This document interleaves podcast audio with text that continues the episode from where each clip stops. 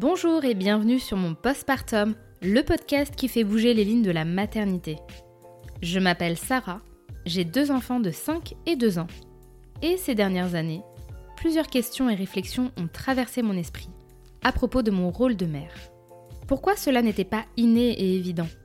Est-ce que c'était normal de se sentir seule, d'avoir des sentiments ambivalents vis-à-vis de mon enfant? Pourquoi certaines personnes n'osent pas parler de leurs difficultés? Comment se fait-il que ces sujets ne sont pas davantage politisés? Et surtout, existe-t-il des solutions pour s'en sortir? J'ai coutume de dire que le postpartum est le premier chapitre de cette grande aventure parentale. Alors parlons-en. Ici, vous trouverez des témoignages sincères, touchants et bien souvent percutants.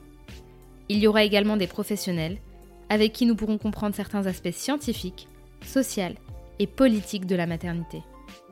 Enfin, J'espère qu'à travers cet espace, vous pourrez trouver du soutien, du réconfort et déculpabiliser. Pour soutenir mon postpartum, n'hésitez pas à mettre 5 étoiles sur vos applications d'écoute, à me laisser un commentaire et à le diffuser auprès de votre entourage. Je vous souhaite une très bonne écoute. Si vous me suivez depuis un moment, vous savez qu'à travers ce podcast, j'essaye de démystifier la maternité et la période du postpartum. S'il y a bien un sujet qui ressort souvent quand on parle de difficultés, c'est la dépression, celle du postpartum. Elle toucherait près de 15 à 20% des mères. Pourtant, il existe encore beaucoup d'amalgames et de préjugés autour de ce trouble. Élise est la présidente de l'association Maman Blues qui œuvre au quotidien pour accompagner les mères en difficulté.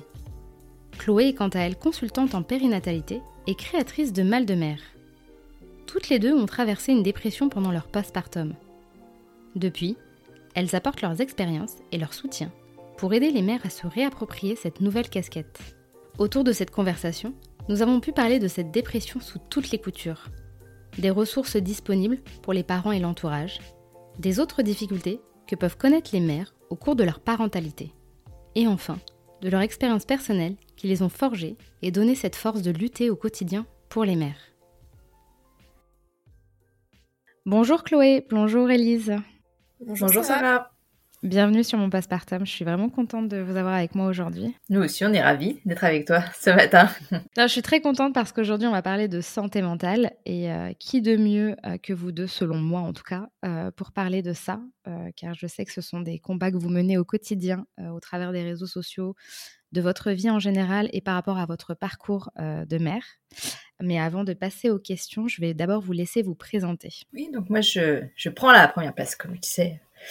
Euh, je suis Elise, je suis euh, la maman de deux enfants, j'ai 43 ans. J'ai donc deux enfants de bientôt 14 et bientôt 10 ans, une fille et un garçon.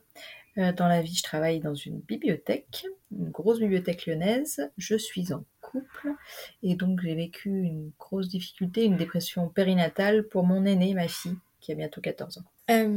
Moi, c'est Chloé, j'ai 34 ans. Je suis maman d'une petite fille qui a 5 ans. Euh, et je suis en couple également. je, suis infirmière de, formation et j'ai un diplôme en psychopathologie périnatale. Et donc, j'exerce euh, aujourd'hui un métier un peu hybride de consultante en périnatalité. J'accompagne des mamans euh, euh, dans leurs difficultés diverses. Et, et, parce que moi-même, j'ai traversé une dépression postpartum après du coup la naissance de ma fille. Voilà, de, ce que vous dites, et moi je vous suis voilà, depuis un moment sur ces thématiques-là. J'ai même eu le plaisir d'avoir Élise sur un épisode l'année dernière. Euh, voilà, où tout était très centré sur, euh, sur la santé mentale, qui finalement est, un socle euh, très important. Là, avec le recul et tout ce que vous pouvez voir et tous les accompagnements que vous mettez en place pour les jeunes mères, pour les futures mères aussi, j'imagine, en quoi, selon vous, la santé mentale des mères est-elle un socle indispensable dans les prises en charge médicales et voire même sociales? Alors moi, je vais me permettre juste d'évoquer le fait que c'est extrêmement important de s'occuper et de la santé physique et de la santé mentale des femmes, euh, dans le sens où euh, c'est quelque chose qui peut les suivre euh, durant toute leur vie. Si c'est pas pris en charge, c'est quelque chose qui a un impact et sur elles, qui peut avoir un impact sur l'enfant, qui peut avoir un impact sur le couple. On sait que c'est une déflagration extrêmement importante quand il y a une souffrance psychique périnate, on va être plus global que juste de la dépression postnatale. Euh, et donc pouvoir, dès les premiers signes, proposer une prise en charge adaptée en fonction euh, du support social de la personne, enfin de la femme. Est-ce qu'il y a un conjoint, un coparent? Est-ce qu'il y a des, la famille? Qui peut l'aider? Qui peut venir à la maison euh, quand elle est vraiment en grande difficulté euh, en attendant des rendez-vous ou une prise en charge en unité mère-bébé s'il y a besoin d'une prise en charge en unité mère-bébé? Il y a vraiment quelque chose à construire sur euh, la question de la prise en charge globale et pas seulement sur la prise en charge vraiment physique en postnatal, si, mhm. si on parle que du postnatal. Bien sûr. Euh, moi, je veux juste rajouter quelque chose, c'est euh, la maternité, elle s'inscrit, euh, elle s'inscrit dans le faire, mais elle s'inscrit, euh, on fait des choses pour nos enfants, mais elle s'inscrit aussi dans l'être. Euh, et c'est en ce sens-là que je pense que la santé mentale a toute sa place parce que c'est aussi ressentir des choses, vivre des émotions, vivre des, souffrances aussi. Donc c'est extrêmement important d'avoir conscience que la maternité existe à plusieurs égards et aussi on devient mère dans la tête aussi, on devient mère dans son corps. Euh, dans sa vie, mais aussi dans sa tête, avec tous les bouleversements qui sont, euh, qui sont liés à ça. Et c'est extrêmement important de, prendre la personne dans son ensemble et du coup de, s'intéresser aussi à bah, voilà, ce, qu'elle, euh, ce, que, ce que la maternité lui fait, ce qu'elle ressent, ce qu'elle, ce qu'elle expérimente comme émotion, comme souffrance aussi. Et voilà. Et moi, ce que j'aimerais savoir, c'est est-ce qu'on peut faire un petit focus un petit peu sur la, la dépression du postpartum? Parce que moi, c'est quand même un sujet que je suis de près, hein, de par ce que je, propose dans mes contenus. Mais je constate quand même que malgré le contenu qui est proposé, malgré bah, voilà, ce que vous, vous mettez en place, il subsiste encore quand même pas mal d'amalgames tu vois, des fois, il y a des gens qui vont confondre euh, postpartum, oh, c'est tout de suite la dépression, alors que non, le postpartum en lui-même, c'est juste un état euh, par lequel euh, on passe bah, après, après l'accouchement. On va s'imaginer que le baby blues, en fait, c'est une dépression. Enfin voilà, tout va être un peu mélangé et même le personnel soignant, le corps médical peut parfois avoir des, des, des a priori, des idées reçues. Et j'aimerais bien qu'on fasse un petit peu voilà, un tour d'horizon de qu'est-ce que la dépression du postpartum, euh, éventuellement les symptômes, les chiffres que vous, vous avez? Parce que pareil, pour les chiffres, moi, je vois de tout. Des fois, on parle de 10%, des fois, on me, dit carrément, ouais, ça dépasse les 30%. Euh, il y a des idées reçues aussi sur les facteurs de risque, comme quoi ça serait limite inné. Enfin, voilà, tout ça un peu pour accabler, euh, accabler les mères. Donc, est-ce que vous pourriez m'expliquer, voilà, me faire un une petite présentation de ce que c'est euh, en termes de définition, de symptômes, les chiffres et comment est-ce qu'on peut accompagner les mères euh, quand, elles, quand elles sont diagnostiquées. Pour le coup, on, parle d'un trouble psychique, euh, postpartum bien évidemment, en postnatal, en sachant quand même qu'il faut garder en tête qu'il peut y avoir eu des signes de dépression pendant la grossesse qui n'ont pas du tout été perçus, donc pas accompagnés. Euh, la dépression postnatale, c'est durant toute la première année de vie de l'enfant. C'est pas, euh, c'est pas immédiat, c'est pas dès la naissance. Ça peut être le cas, mais pour certaines femmes, ça arrive bien plus tardivement. Euh, il y a des pics, et là, à chaque fois, je me trompe, Chloé me reprendra si je suis pas bonne. je... Il y en a un premier, normalement, qui est entre 4 et 6 semaines, si je me trompe pas. D'accord. Et un second qui euh, est entre 6 et 8 mois, on est d'accord? Oui, c'est ça. voilà. Ah, d'accord, euh, donc les deux peuvent être la dépression du postpartum, mais à des... Dans, euh, en termes de temporalité, ça n'est pas la même chose. C'est la dépression postnatale, mais elle peut avoir, elle peut apparaître bien plus tardivement que dans les premières semaines qui suivent la naissance de l'enfant. On va retrouver de toute façon des symptômes, enfin on va retrouver les symptômes de la dépression postnatale, que ce soit dans le tout début comme dans le deuxième pic qui arrive plus tardivement. Sachant que j'ai parlé de la première année de vie de l'enfant, pour certaines femmes, quand ça arrive tardivement, ou même quand ça arrive tôt, mais que ça n'a pas été diagnostiqué, elles peuvent euh, traîner leur dépression postnatale pendant quand même plusieurs années avant d'avoir une prise en charge. Hmm. Hmm. Et, et d'ailleurs, si je peux me permettre de rajouter quelque chose par rapport au pic, justement, on a observé aussi que c'était pas forcément les mêmes raisons euh, en postnatal euh, plutôt précoce, on va être plutôt sur euh, justement quelque chose de l'ordre de l'épuisement, du surmenage, du manque de relais, l'isolement, etc. En postnatal, plus, plus à distance, on est vraiment plus sur des questions de qu'est-ce que ça me fait de devenir mère. Il y a moins cette question de, bah, de, tout petit bébé, lié au fait de prendre soin d'un tout petit bébé avec toutes les exigences qu'il y a aussi autour de ça et tout ce que ça vient questionner, bien évidemment. À distance, on est parfois sur. On peut être sur ces problématiques-là, mais on est parfois aussi sur d'autres problématiques, d'autres facteurs de risque en fait qui rentrent en jeu de façon un peu différente. Ok. D'accord. Est-ce que vous avez, est-ce que vous pourriez nous décrire les symptômes les plus récurrents, même si j'imagine que d'une personne à l'autre, voilà, ça, n'est pas toujours la même chose. Qu'est-ce qui ressort le plus quand on se rend compte qu'une personne, bah voilà, elle est diagnostiquée en dépression? Déjà, bah, c'est un trouble dépressif, donc il y a toutes les caractéristiques liées au trouble dépressif caractérisé, c'est-à-dire classique.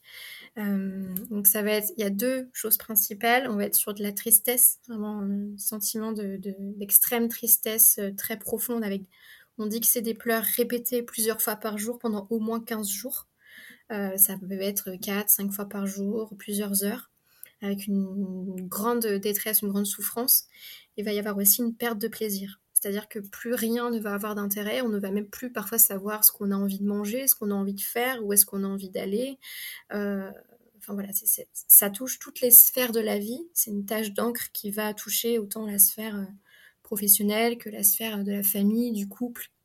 Ça, vient vraiment se, glisser partout.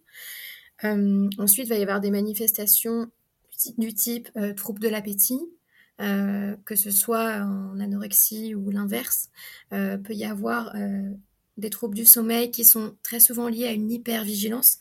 une hypervigilance, c'est quelque chose qui est physiologique à la naissance, qui, s'installe en fait avec la naissance de l'enfant. on dit que c'est un état de conscience modifié qui s'apparente à la préoccupation maternelle primaire pour justement être en hyper connexion avec son bébé et répondre au plus proche à ses besoins. Sauf que cet état doit s'estomper en fait avec le temps. Or, on observe quand même que dans la dépression postpartum, comme c'est très lié à une notion de euh, capacité maternelle, je ne vais pas y arriver, je ne suis pas capable, je ne suis pas à la hauteur, je suis nulle, on manque de confiance en soi et du coup on se questionne sur est-ce que euh, il va pas arriver quelque chose à mon bébé, est-ce que je mmh vais euh, être à la hauteur, du coup on le surveille. Moi par exemple je, veillais littéralement ma fille, je ne dormais pas parce que j'avais tellement peur qu'elle meure tellement peur qu'il lui arrive quelque chose, euh, je me sentais tellement responsable qu'en fait je ne dormais plus. Euh, cet état d'hypervigilance, il est assez caractéristique, il est vraiment euh, pas anodin. Et en tout cas, quand une femme évoque ça, ça doit tout de suite alerter. La question à poser, c'est est-ce que quand votre bébé se rendort, est-ce que vous, vous arrivez à vous rendormir? Et non pas est-ce que vous dormez? Parce qu'en postpartum, par définition, on dort très peu. Donc ça, c'est pas une vraie question. Donc il y, y, a des questions particulières comme ça à poser qui permettent d'identifier c'est souvent euh, bah, ce qui tourne dans la tête à ce moment-là, c'est des pensées qui peuvent être intrusives, des, des, angoisses. On peut avoir justement lié à ces pensées euh, des phobies d'impulsion, qui sont en fait, euh, on se voit, en fait, on a des images devant soi, là, on se voit en fait agir sur son bébé, donc on se voit très souvent lui faire du mal, hein. on peut se voir le, jeter par la fenêtre quand on passe devant la fenêtre, on peut se voir euh, le faire tomber dans les escaliers quand on prend les escaliers.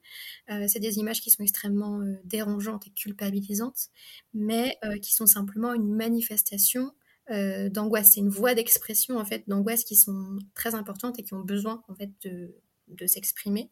on dit que dans le monde il y a 0% de passage à l'acte. c'est quelque chose en fait, on n'est pas dans de l'intentionnel, on est dans justement de la protection. Euh, et donc, c'est justement tout l'effet inverse. Il n'y a pas ce truc de je vais lui faire du mal. C'est justement une peur absolue de lui faire du mal qui met ça en avant, en fait. Donc, on n'est pas du tout dans quelque chose d'intentionnel. C'est comme une alerte, en fait, quelque part. C'est ça, en fait. Oui, tout à fait. Ensuite, euh, dans la dépression postpartum, bah forcément, hein, dépression postpartum, donc liée aussi à la naissance de l'enfant. Donc on va être dans quelque chose qui va toucher aussi euh, l'enfant et le lien qu'on va pouvoir avoir avec cet enfant. Alors ce lien, il peut être soit euh, la cause d'un mal-être, je n'arrive pas à rentrer en lien avec mon bébé, donc je suis nulle, donc je suis pas une bonne mère, donc j'aurais pas dû faire ça, etc., etc. Ou soit euh, je suis tellement mal que j'ai des difficultés à rentrer en lien avec mon bébé. Je m'en occupe de façon robotique, mécanique, parce que je n'arrive pas à connecter émotionnellement. Il y a quelque chose qui bloque, qui ne va pas. Donc ça, c'est les deux. Euh, euh, ça va des, deux sens. Ensuite, il va y avoir beaucoup, alors moi j'ai eu beaucoup ça, beaucoup d'agressivité, de colère, d'irritabilité. Je pense que moi, on ne pouvait pas me parler, quoi. C'était je pense que je partais au quart de tour. Euh, voilà, après, il y a, bah, d'autres, symptômes après qui vont être euh, des troubles de la concentration, il va y avoir des troubles cognitifs aussi qui peuvent être associés, euh, une grande culpabilité, enfin voilà, tout ce qui va toucher à la confiance en soi, à l'estime de soi, beaucoup de dépréciation de soi, je suis nulle, je vais pas y arriver, etc. voilà, tout ça, ce sont des signes assez euh, comment dire euh, Merci. et si je peux me permettre euh, de rajouter deux choses, c'est d'une sur la question de, hum, la différence entre le baby blues et la dépression postpartum, c'est justement que ce sont des symptômes persistants et, qui vont durer. C'est des choses qui vont s'inscrire dans le temps. Euh, mhm. on peut entendre parfois des femmes qui nous parlent d'un baby blues persistant ou euh, le médecin a évoqué, euh, par exemple, au bout de six mois qu'elles sont en baby blues. le baby blues, c'est dans les 15 premiers jours qui suivent la naissance de l'enfant et c'est quelque chose qui s'estompe, qui ne perdure pas, qui ne dure pas. Du moment où ça dure, c'est qu'on n'est plus dans cette. On peut plus parler de ça. Voilà, on peut pas parler de baby blues. Et la seconde chose, c'est sur la question des symptômes. On peut retrouver une grosse majorité des symptômes. Parfois, certaines femmes n'ont pas tout l'ensemble euh, du, euh, du, panel, si je puis dire. Euh, et c'est aussi ça qui va peut-être parfois complexifier le diagnostic de la dépression postnatale. enfin, c'est mélangé avec cette période de post-partum qui, c'est normal que vous soyez fatigué puisque vous venez d'avoir un enfant. Sauf que cette fatigue-là, elle peut être, elle est souvent psychique, elle n'est pas physique. Et c'est difficile pour le soignant de faire la nuance entre les deux. En tout cas, dans les symptômes, on peut en retrouver un certain nombre. C'est bien de s'attacher à à la fois le somatique, ce mm. qu'elle ressent, mais aussi de s'attacher à tout ce qui est perçu autour de l'enfant et de son propre rôle de mère. Mm. Et puis c'est toute la notion justement, euh, c'est imbriqué dans euh, la maternité. Donc il y a toutes les problématiques liées à la maternité qui vont être inhérentes euh, bah, au fait juste de je viens d'avoir un enfant, donc je vis euh, cette matrescence, je vis euh, le fait que je dors pas, le fait que je me pose des questions sur ma parentalité. Mais en même temps, je ressens une grande souffrance et c'est la deuxième différence avec le baby blues, c'est cette intensité. on n'est pas sur la même chose et euh, c'est un trouble de l'humeur. Et notre humeur, elle n'est jamais constante, elle, varie. Donc là, c'est un peu la même chose. Et parfois, c'est très pervers parce qu'il y a ce truc de Ah, là, je vais un peu mieux. Donc, ça veut dire que je peux y arriver. Donc, ça veut dire que j'ai pas besoin d'aide et ça replonge, et ça remonte, et ça replonge. Alors, c'est plus ou moins oscillant en fonction des, femmes. Il y a différents degrés aussi de dépression postpartum. Il y en a pour qui euh, l'effondrement va être euh, assez rapide, immédiat, et va nécessiter une prise en charge euh, en enfin, d'être hospitalisé ou d'avoir en tout cas un accompagnement très très solide autour de, la mère. Donc ça va être des symptômes très bruyants. Et puis il y en a, ça va être beaucoup plus euh, modérées, beaucoup plus sur la durée, beaucoup plus nuancées, et qui vont elles-mêmes avoir des difficultés. Moi, j'ai eu ça hein, à se dire, mais est-ce que vraiment je ne vais pas bien, ou est-ce que je me construis un truc parce que ma vie a changé, et que je me pose dix mille questions, et est-ce que je pleure vraiment beaucoup? Est-ce que on arrive en fait à être confus soi-même de ce qu'on ressent? En même temps, les autres nous disent euh, quand même t'es comme ci, t'es comme ça, mais c'est extrêmement difficile. Et puis c'est extrêmement difficile de se dire, je suis mère, j'ai tout pour être heureuse entre guillemets, et je ne vais pas bien, mais quel est le qu'est-ce qui cloche chez moi? Pas, bah oui. Je suis vraiment bizarre en fait. Aussi, c'est que identifier ce dont on souffre quand on l'a jamais traversé, c'est extrêmement complexe. On peut pas, euh, peut pas et puis même quand il n'y a pas de visibilité au, sein de la société, enfin, quand c'est invisibilisé, c'est difficile de se... Euh, tu vois, quand il n'y a pas de modèle, euh, enfin, il y a encore quelques années, on n'en parlait même pas en fait, donc c'est extrêmement difficile. Si vous pouviez aussi détailler les facteurs de risque, parce que pendant longtemps, on, on s'est imaginé que la dépression, c'était limite un choix. un choix de vie. Euh, voilà, des fois j'étais effarée par, euh, par certains messages que je voyais ou des commentaires où on pense toujours qu'on choisit d'aller mal. Enfin, tu vois que la dépression c'est un peu un état de déprime, euh, qu'il suffit de se booster, etc. Et que par conséquent, vu qu'on est dans une société qui culpabilise les mères à outrance, forcément, si elles sont en dépression, c'est qu'elles sont pas assez solides, c'est qu'il y a une faiblesse d'esprit, etc. Or, on se rend compte, enfin moi en lisant certaines choses, que les facteurs des risques, ça n'avait rien à voir euh, avec, euh, c'était pas de l'inné en réalité, euh, sauf peut-être à quelques exceptions près, et que c'était carrément autre chose. Est-ce que vous pourriez nous expliquer c'est quoi les facteurs de risque? Alors moi juste, je vais commencer direct en disant que la dépression postnatale, elle est multifactorielle. En général, on va retrouver plusieurs facteurs chez la personne qui est touchée par une dépression postnatale. Certaines femmes vont cocher que quelques facteurs et d'autres vont en cocher beaucoup, et d'autres vont en cocher plein plein, et vont pas faire de dépression postnatale. Donc c'est pour ça qu'il est important de questionner toutes les femmes, quel que soit leur milieu de vie, quelle que soit leur origine, euh, pour vraiment aller creuser éventuellement tel ou tel facteur qui pourrait induire euh, qu'elle soit en souffrance psychique. Après sur les facteurs, on va se peut-être se partager avec Chloé, mais euh, pour le coup, il y a les, tout ce qui est facteur psy, les antécédents de dépression, euh, pour soi déjà, euh, quand il y a eu déjà des antécédents dans sa vie, dans son existence, que ce soit à l'adolescence ou euh, dans sa vie d'adulte. tout ce qui est antécédent de dépression familiale, mm-hmm. on peut avoir une mère, un père, des grands-parents, enfin voilà, une lignée un petit peu de personnes qui ont eu qui ont connu des dépressions, sa propre mère qui a potentiellement fait une dépression postnatale, et à toute la question aussi euh, des conflits qui peuvent être euh, présents, euh, conflits familiaux, des difficultés d'entente, enfin, relationnelles avec ses propres parents. Je sais pas si on peut dire plus spécifiquement avec sa mère, mais ça joue quand même dans la, question de comment soi-même on devient mère en rapport du lien qu'on a avec sa propre mère. Euh, la question aussi, alors je sais pas si ça rentre dans le, je pense pas que ça rentre dans le psy, tu me corrigeras Claude. Euh, tout ce qui est euh, aussi dans le, au niveau du couple, mais là on est, là on parle plutôt de l'environnement. On va glisser sur la question de comment, dans quel cadre cet enfant arrive.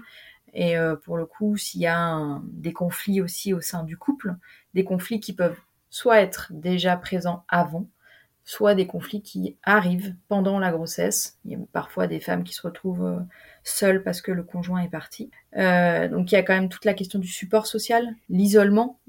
Les femmes disent beaucoup qu'elles sont seules dans cette période-là, mais elles peuvent être seules, clairement, euh, parce qu'il y a une famille qui est très éloignée géographiquement. On a beaucoup aujourd'hui de...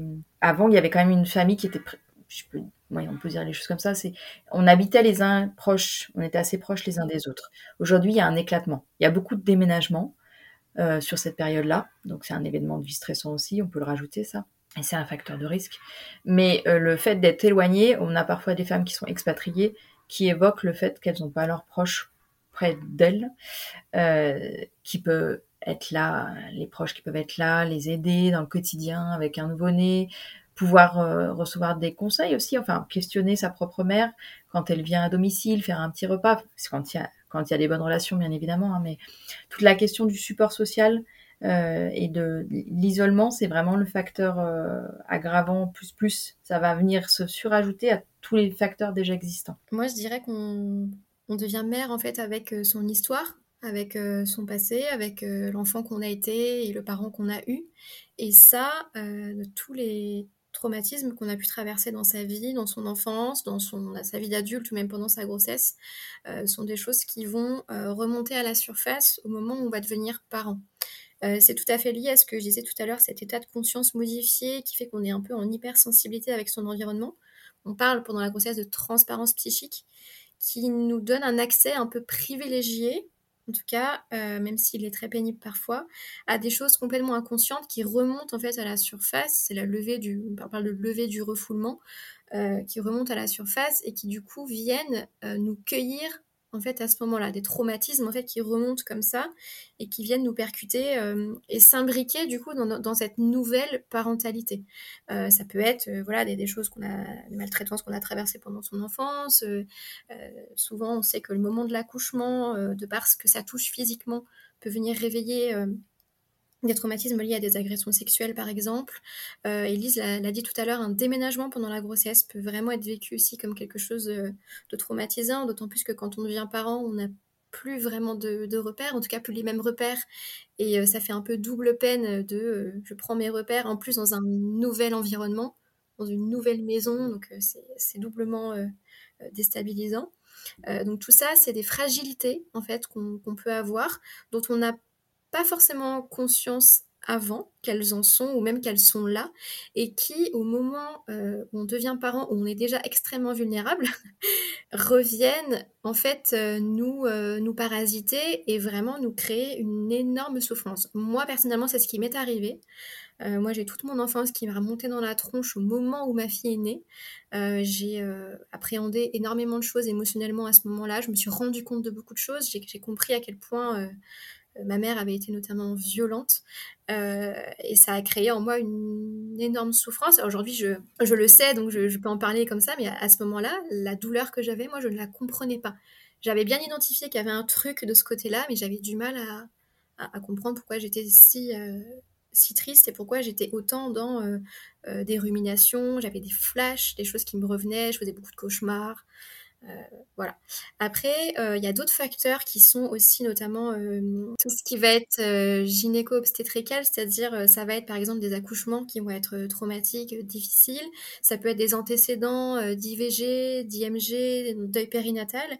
Ça peut être aussi tout ce qui va toucher à des complications obstétricales de soi-même, une atteinte à son propre corps. On sait très bien que le corps et l'esprit sont liés, donc quand le corps est atteint, bien souvent, euh, bah, c'est difficile aussi euh, d'appréhender ça. Et puis, on sait aussi que la douleur euh, rend extrêmement vulnérable et, peut créer des fois ce, sentiment de, d'insupportabilité, quoi, de ne pas y arriver, on est submergé par, la douleur. voilà, tout ce qui va être aussi des problématiques qui peuvent être liées à l'enfant, la prématurité, des complications pour l'enfant euh, bah, du coup, dans la suite euh, du postpartum. Tout ça, c'est des éléments qui vont venir euh, parasiter un peu la maternité et fragiliser le parent qu'on est et le parent qu'on en devenir aussi qu'on est, parce qu'on se construit en tant que parent tout, du, sur la durée, avec les expériences aussi qu'on vit. Et c'est très souvent que les femmes disent notamment, bah, j'ai accouché de telle façon, j'y suis pas arrivée, j'ai pas été à la hauteur. et en fait, elles se mettent déjà dans une situation d'échec, comme si j'étais pas assez bien pour être mère, donc je vais faire tout pour rattraper un peu ce retard et pour essayer de, euh, ben, de montrer que je peux être une assez bonne mère. Et c'est en ce sens-là que parfois elle s'épuise. Elle s'évertue à faire énormément de choses pour prouver euh, qu'elle mérite un petit peu ce, titre de mère. Et ça, ça crée euh, de l'épuisement aussi. Euh, voilà, de, regarder, j'arrive à gérer ma maison et mon bébé. regardez, j'ai repris le sport super tôt. Enfin, voilà, et tout ça, ça peut cacher un sentiment d'avoir besoin d'être reconnue en tant que mère suffisamment bonne pour son enfant. Moi, souvent, je leur dis, il n'y a personne qui va venir frapper à votre porte pour vous dire à quel point vous êtes exceptionnel. Par contre, on va pas vous louper. Et c'est ça la problématique en fait. C'est parce qu'on ne dit pas assez aux mères à quel point euh, ben, elles font ce qu'elles peuvent et à quel point c'est déjà énorme et à quel point elles peuvent être géniales en fait parce qu'elles sont géniales littéralement. Par contre, on va pas les louper quand euh, voilà quand, il y aura un tout petit truc euh, qu'on aura l'impression ça c'est sûr. c'est pas à la hauteur enfin voilà et c'est complètement c'est dégueulasse en fait c'est complètement injuste parce qu'en plus c'est tout ce dont on n'a pas besoin à ce moment-là. Quand on se construit en tant que que parent, on a besoin d'être valorisé dans son rôle, on a besoin d'être qu'on nous valide aussi dans, dans, ce rôle de parent, on a besoin de s'auto-valider, que l'entourage valide aussi le fait qu'on ça y est, on est parent, on a eu un bébé, que la société valide aussi le fait qu'on est mère. Tout ça, c'est des questions, euh, c'est des questions qu'on se pose jamais avant. en tout cas, c'est des choses dont on ne nous parle pas forcément avant, mais qui sont tellement euh, prégnantes dans l'après et qui peuvent permettre, si on nous en parlait avant, je pense, de déculpabiliser tellement de choses dans l'après, euh, de comprendre aussi pourquoi est-ce que j'ai réagi comme ça, pourquoi est-ce que ça c'est si important pour moi alors que fondamentalement ça l'est pas vraiment. Enfin, c'est, Enfin voilà, je pourrais parler pendant 4 heures, donc je vais Bah oui. ce, qui est, ce qui est super intéressant euh, dans ce que mentionne Chloé, euh, on a parlé des facteurs. En fait, on voit que les facteurs, ils sont extrêmement nombreux. Euh, ils viennent toucher de la petite enfance au présent actuel avec les conditions d'accouchement, l'arrivée de cet enfant, les potentielles difficultés que peut rencontrer cet enfant. et s'il y avait quand même toute une information euh, aux futurs parents sur le fait que ce qu'ils ont déjà traversé et ce qu'ils vont traverser va potentiellement les impacter psychiquement, je pense qu'on on, pourrait déjà avoir des parents, des futurs parents et des parents, donc quand ils le deviennent, informés et pour le coup qui iraient à la prise en charge beaucoup plus facilement, qui iraient demander de l'aide quand ils, en, ont besoin, alors que généralement, comme on, pense que c'est de soi, c'est de sa faute, que ça vient que de nous, euh, que euh, parfois il y en a des femmes, elles, nous évoquent leur, euh, leur vécu et on leur dit mais vous vous rendez compte de ce que vous avez déjà traversé, de combien ça vient vous impacter aujourd'hui en tant que mère? Et c'est plutôt c'est plutôt normal en définitive que vous soyez pas au top du top et c'est important d'être accompagné. Sauf que comme on le dit pas, bah, généralement, Chloé le dit bien, il y a une forme de nullité, une forme d'incapacité. Euh, on se juge, on est les premiers juges de, de qui, de comment on, est mère. Euh, et généralement, on, se maltraite déjà très bien toute seule. Ouais, on fait une bonne partie du boulot toute voilà. on se sape bien correctement. Et je pense que si vraiment il y avait déjà des... on n'est pas nécessairement obligé de dérouler tout le truc hein, dès le départ, juste donner des, des prémices d'information. Juste dire, ben voilà, ça peut être comme ça dans l'après. Sachez que ça existe. Si vous avez besoin, il y a telle ou telle ressource. Simplement, en fait. Sans être dans, dans un truc effectivement culpabilisant, angoissant, quoi que ce soit d'autre. Juste de l'information, comme on le fait pour de la une césarienne, comme on le fait sur la péridurale, comme on le fait sur euh, euh, les possibles, euh, je vais pas trouver le terme, quand on fait des, ah, tout ce qui est dépistage anténatal, on fait sur plein de domaines plutôt physiques et on le fait pas sur le mental. Et ça, c'est quand même incroyable. Bah oui, parce que comme tu le dis, on accentue beaucoup sur l'aspect physio avec tous les risques qui peuvent être euh, carrément morbides et tout le monde euh, l'assimile très bien et au contraire sont très contents d'être informés. Mais quand on va pencher sur quelque chose d'un peu plus immatériel qui est la santé mentale, là on va tout de suite euh, brandir des cartes style anxiogène, attention. alors l'idée c'est pas non plus de de plomber l'ambiance et, le futur potentiel d'une jeune mère, mais de quand même l'avertir un minima pour qu'elle puisse se dire ah ouais là ça cloche donc faut peut-être que j'aille euh, consulter ou en tout cas en parler à quelqu'un. Et puis il y, a toute cette notion justement de culpabilité. Moi par exemple quand j'ai compris que c'était pas de ma faute, oh le soulagement. En fait ah je me bah suis sentie beaucoup moins nulle et j'ai pu expliquer aussi à mon entourage, à mon mec notamment, en fait que il m'était, enfin, que moi aussi j'avais subi. C'est pas un truc que j'avais ramené dans le foyer de mon propre fait. C'est un truc que j'avais subi, en plus qui venait de base, un truc pourri déjà que j'avais subi. Donc je me, je me payais double dose de trucs pourris. Euh, et bah oui, forcément, ça avait impacté la famille, le couple, euh, notre équilibre, mais euh, j'étais pas la cause de ça. J'avais pas choisi moi de vivre ça. Et, et je trouve que cette notion-là, elle est de facteurs qui sont complètement non maîtrisables. Elle est extrêmement importante dans la levée euh, de la culpabilisation par rapport à ce qu'on vit et ce qu'on fait vivre. Parce qu'on se doute bien qu'il y a potentiellement des conséquences, euh, que ce soit pour notre enfant, des conséquences parfois familiales, etc. Et on se sent extrêmement coupable de ça. Mais en fait, c'est des choses qu'on ne maîtrise pas et euh, et que tu subis en plus. Enfin, c'est pas un plaisir. Personne se réveille un matin en se disant bah tiens, si j'étais en dépression, ou histoire de me donner un peu de fun dans le quotidien. Enfin, on a clairement autre chose à faire, je pense à savoir survivre et, faire vivre un, un, être très dépendant. Donc, euh, ça serait peut-être bien que ça s'inscrive dans l'esprit des gens. Et, d'ailleurs, ce que tu disais par rapport à la santé mentale, dans la prise en charge, c'est crucial, puisque euh, la vision qu'on a de la santé mentale, avec tout ce truc de... Euh, ben, parfois, on a, du mal à s'imaginer que justement qu'une mère puisse faillir à ce point-là, qu'une mère puisse trébucher à ce point-là sur sa maternité. Ça, c'est toute la représentation qu'on a soi-même avant d'être soignant euh, de la maternité, de ce que doit être une mère. Et pour certains soignants, euh, ce côté-là de la maternité est assez insupportable à entendre. Euh, il y a des personnes, des médecins même, qui sont dans l'incapacité personnelle, du coup, émotionnelle, de en tout cas de concevoir que la maternité puisse avoir ce côté plutôt sombre et du coup d'accueillir, comme disait Elise, ben, la plainte et surtout de voir derrière, enfin de voir plus loin que la plainte et que leur propre représentation, de dire ok, elle vit ça, comment je peux l'aider, quelles sont les ressources. C'est aussi de donner euh, aux professionnels euh, bah, des informations, peut-être pour mieux comprendre et mieux appréhender et dépasser leur représentation, mais c'est aussi leur donner des ressources euh, et, et, leur, leur donner des gens vers qui orienter ces femmes. C'est ok, en fait, toi, de peut-être pas avoir les billes et la capacité de l'accompagner, c'est complètement ok. Par contre, il faut prendre en compte cette plainte ou en tout cas ces signes et orienter cette femme vers quelqu'un qui va pouvoir accompagner ça, qui est formé, qui va pouvoir l'aider, qui va pouvoir la soutenir, éventuellement donner un traitement. Enfin, toute la prise en charge ensuite. Euh, c'est ça qui est hyper important en fait. Et, le problème, c'est que la maternité, elle est universelle et on a tous une mère. Donc on est tous touchés dans ce truc de ah ok, donc si les mères elles peuvent être comme ça, peut-être que la mienne a été comme ça. Et du coup, ça vient toucher quelque chose de soi, en fait. Et c'est ça qui dérangeait.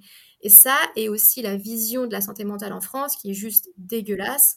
On imagine encore les gens euh, ligotés euh, dans leur camisole euh, avec des, des, infirmières comme ça, avec des grosses seringues. et, même moi, par exemple, moi, j'ai fait un stage en psychiatrie adulte, parce qu'à l'école d'infirmière, c'est obligatoire. J'avais cette représentation. J'avais peur d'y aller, tu vois.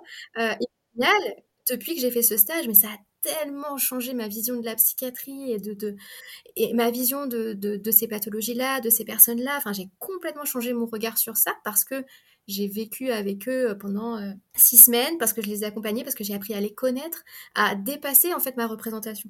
Et ça, c'est hyper important. On devrait tous faire ça, en fait.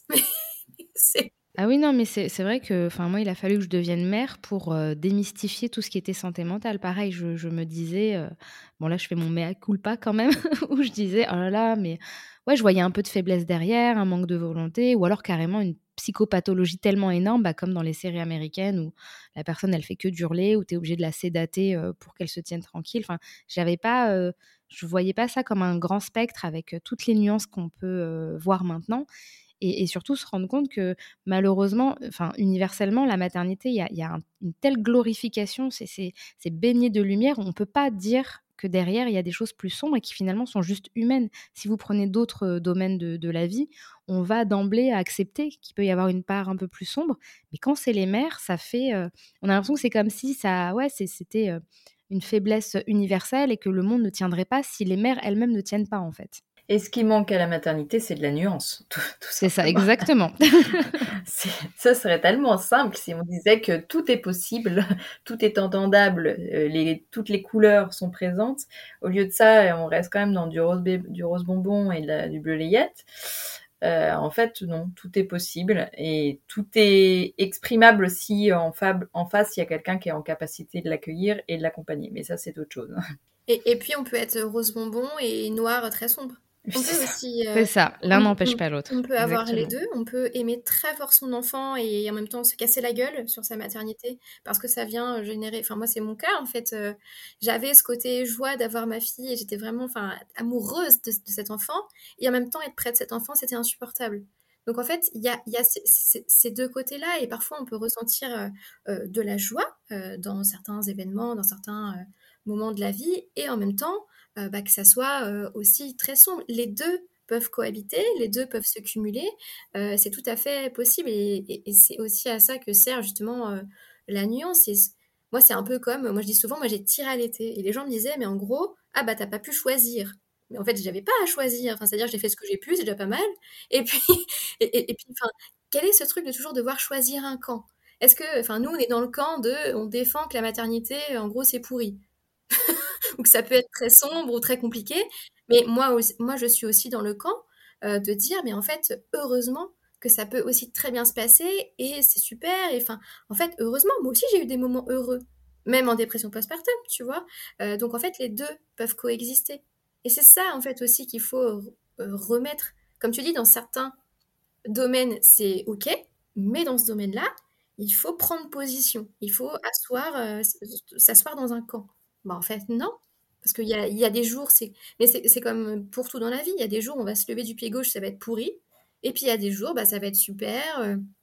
Voilà, enfin, c'est la vie en fait. La vie, c'est des hauts, des bas. Bah, c'est pas linéaire. bah oui, c'est ça. Et la maternité, elle ne fait pas exception. C'est ça. Ah non En fait. Exception. Et euh, moi, j'aimerais savoir les chiffres, parce qu'honnêtement, moi-même, je... bon, c'est vrai que je, je me focus plus trop là-dessus, mais je voyais des chiffres très différents. Euh, de l'ordre, parce qu'il y a aussi, comme vous disiez, des, diagnostics plus tardifs ou alors euh, qui sont mélangés peut-être avec d'autres pathologies, etc. Donc c'est assez difficile de, démêler euh, tout ça. Là, aujourd'hui, en 2023, on est sur quel pourcentage?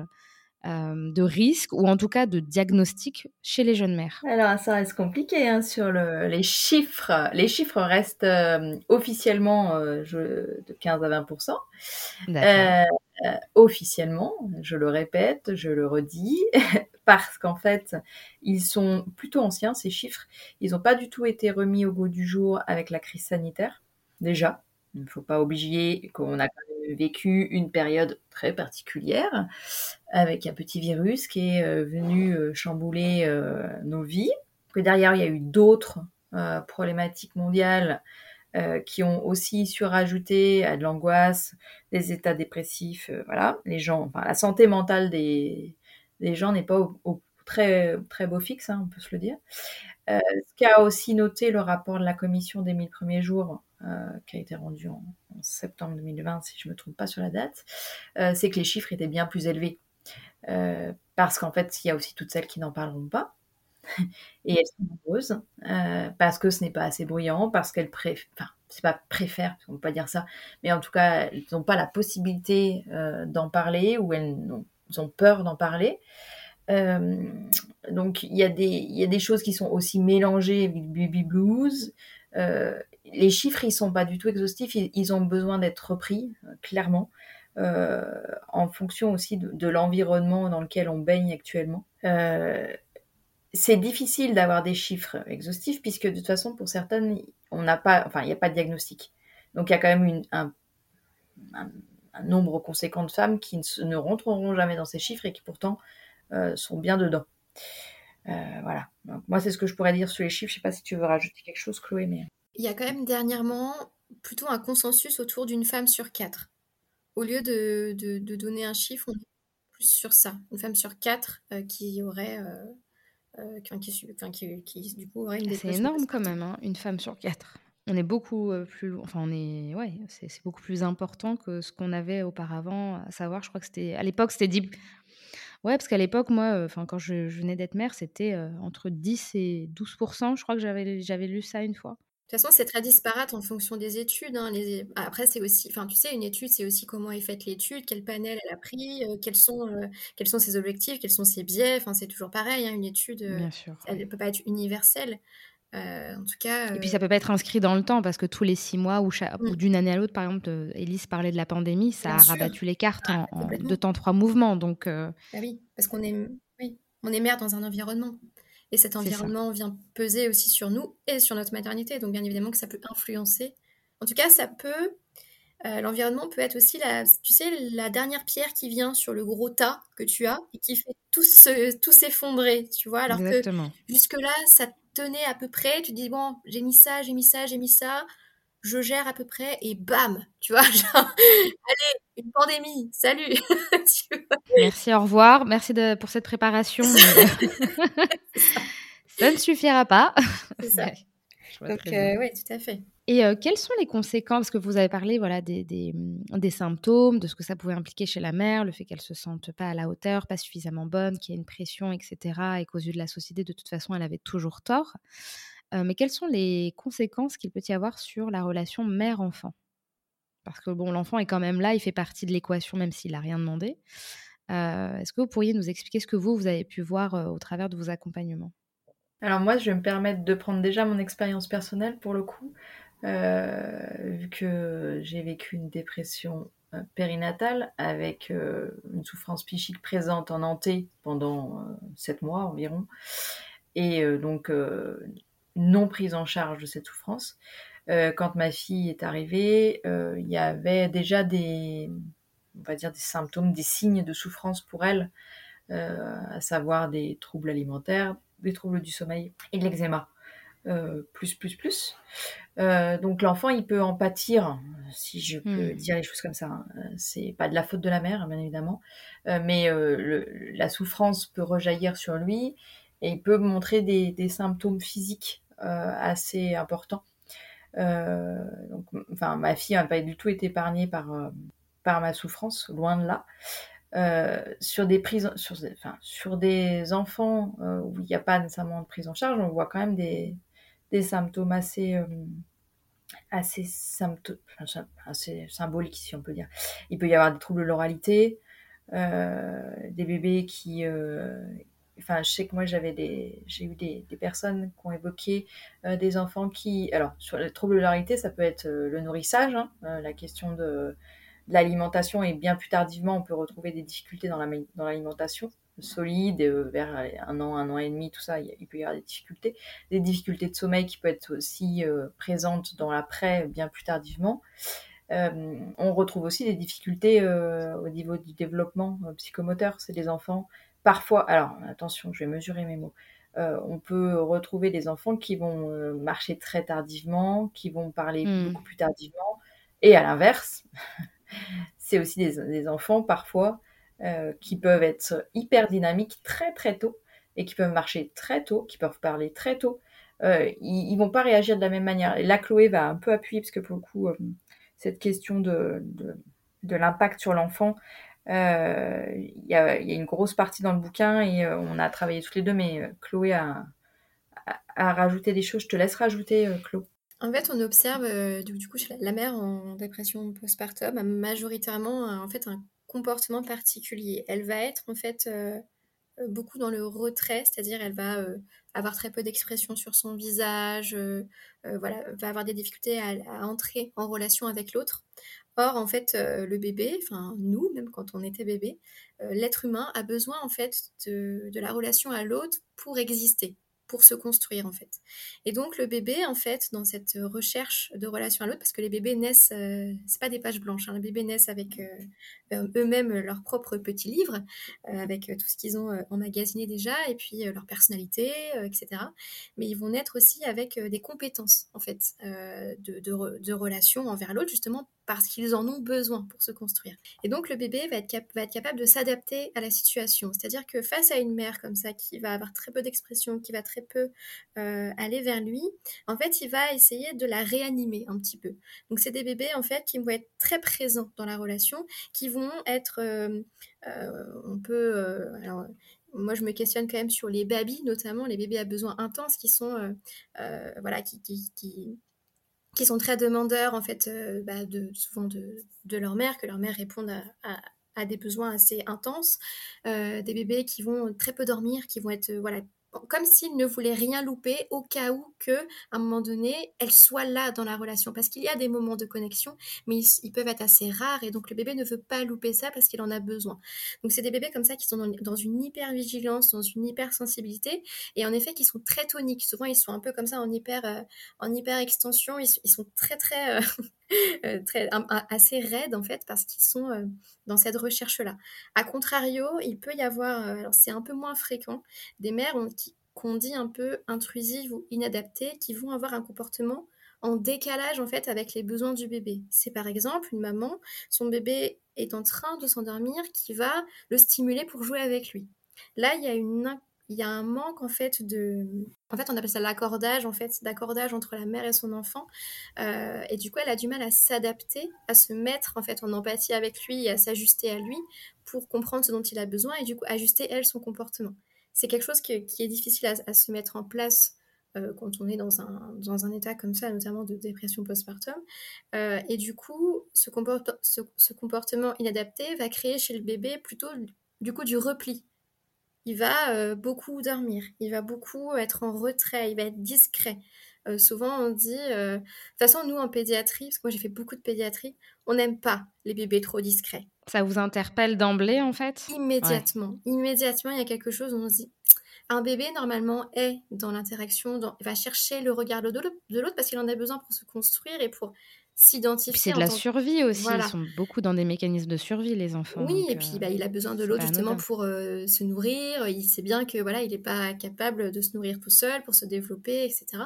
Et donc bah voilà, donc un bébé trop euh, peu présent à la relation et trop silencieux, c'est quelque chose qui interpelle. Et donc, on, observe du coup qu'en effet, de par le comportement de la mère, euh, il peut y avoir des conséquences, notamment au niveau du comportement du bébé, et donc ensuite aussi sur des questions de, bah, construction, euh, etc. Et puis Elise a parlé de toutes les autres conséquences, euh, qui sont d'ailleurs des conséquences intéressantes dans le sens où, notamment les pédiatres, devraient, je trouve, être d'autant plus attentifs que parfois la souffrance de la mère se manifeste chez le bébé. Et donc le bébé vient dire des choses de sa mère, puisque les deux, au début, sont la diade, un mère-enfant est indissociable, euh, au début notamment. Et donc ben, ce bébé vient crier presque pour sa mère. Tu vois, il y a vraiment ce, truc de ma mère ne va pas bien. Et donc c'est important de,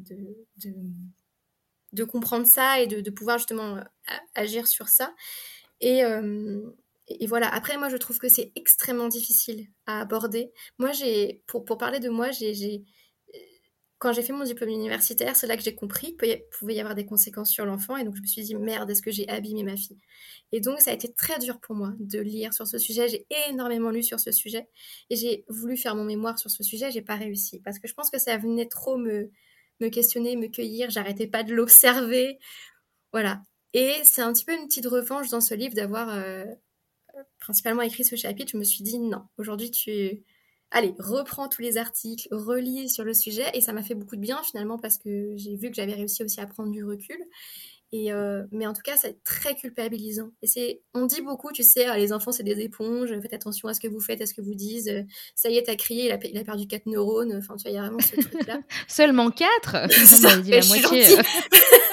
je suis gentille. Et, et en fait, non, c'est de dire, c'est encore une fois de dissocier la situation de la personne que l'on est on n'est pas fondamentalement euh, un mauvais parent ou une mauvaise personne, c'est juste que la situation que l'on traverse fait que on a ce comportement-là. Et ça, c'est hyper important parce que c'est pas juste de dire bah t'es comme ça donc il est comme ça, t'es stressé donc il est stressé. Bah, c'est pas si simple que ça parce que il y a aussi, et ça on en parle notamment dans le livre et c'est extrêmement important, des facteurs protecteurs. Euh, c'est-à-dire que l'enfant, bah, a priori, alors Parfois, il peut être seul avec sa mère, mais a priori, il y a peut-être un entourage autour de cet enfant. Et donc, ben, qui va prendre le relais? Qui euh, va faire que peut-être l'enfant va avoir une figure d'attachement autre qui va lui permettre euh, de répondre à ses besoins, de se développer euh, justement avec les interactions dont il a besoin, qui va un peu prendre le relais le temps que la mère en fait se sente, enfin voilà, soit prise en charge et soit mieux et soit plus capable d'être dans la relation. Et ça c'est extrêmement important. Et surtout, rien n'est joué, euh, rien n'est irrécupérable et rien n'est joué fondamentalement. Euh, s'il y a une prise en charge, les choses s'arrangent, les choses se travaillent et Elise en est la preuve. Euh, voilà, tout ce travail qu'elle a fait en, en, postpartum, de, même d'hospitalisation de jour avec sa fille, justement de ce travail conjoint pour justement retravailler le lien et, et, reprendre confiance l'une en l'autre aussi. je trouve ça très beau justement et je trouve ça très encourageant et plein d'espoir de dire mais en fait rien n'est tout n'est pas joué, tout n'est pas plié. On peut travailler sur plein de choses et, et moi, notamment, tout ce que je fais, c'est aussi pour ma fille. Je pense que j'ai merdé à certains égards. Je pense qu'il y, y, aura peut-être des conséquences. Euh, je pense que c'est une petite fille avec un petit fond anxieux. Donc, des fois, je me dis, ah, ça, c'est de ma faute. Euh, mais euh, ben, elle, a, elle aura les éléments pour peut-être comprendre, pour ben voilà, travailler elle aussi sur ça. Je pourrais l'accompagner, l'aider. Enfin, enfin, voilà, en tout cas, rien n'est n'est irrécupérable et c'est pas une fatalité en soi. Par contre, ce qui est important, c'est qu'il y ait une prise en charge et c'est qu'il y ait euh, un accompagnement de, la souffrance de, chacun en fait. Mais c'est surtout, c'est intéressant ce que tu dis parce qu'on revient encore sur ce truc de quand c'est mental et immatériel, bah, la culpabilité, elle est immédiate parce que euh, bah, c'est de ta faute.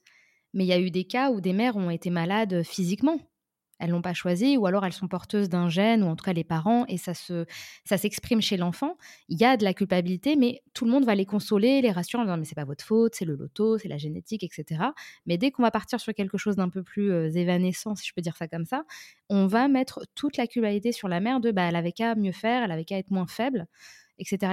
Et en plus, on met, là, on ne l'a pas abordé, je ne sais pas si vous avez eu, vous, l'occasion de l'aborder, mais on, les parents ne sont pas les seuls à forger leurs enfants. C'est-à-dire qu'il y a aussi toute la mémoire transgénérationnelle. Des fois, on est porteur de quelque chose et ça nous dépasse en réalité.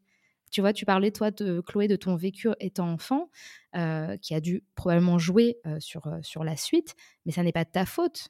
T'as pas choisi ton enfance, t'as pas choisi ta propre mère qui elle-même n'a pas choisi sa propre famille, etc., etc. Donc, c'est vrai que ça serait bien d'arrêter de individualiser les problèmes et voir les choses de façon un peu plus systématique et dans leur ensemble, même si c'est pas facile et que ça demande un gros travail.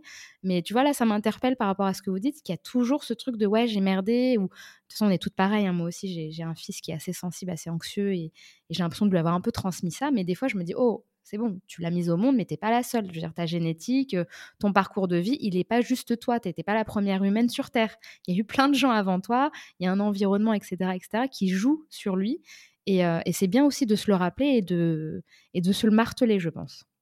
C'est systémique. Tu, enfin, pour le coup, je pense qu'il y a, toute une lignée. Et ça, euh, moi, pour le coup, c'est la colère parce que j'ai beaucoup ressenti de colère euh, à la naissance de ma fille, mais un peu plus quand elle était grande, quand les phases d'opposition sont arrivées. Euh, et cette colère, c'était pas nécessairement la mienne.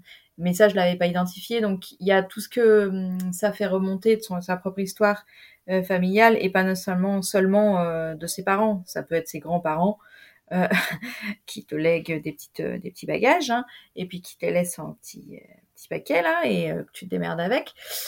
donc, c'est c'est aussi avoir cette, cette, cet éclairage-là pour pouvoir prendre soin de soi, pour pouvoir prendre soin de soi et de son bébé, euh, le fait d'avoir ces billes-là, de le savoir, c'est aussi ce que tu vas pouvoir transmettre ensuite à ton propre enfant. Mm.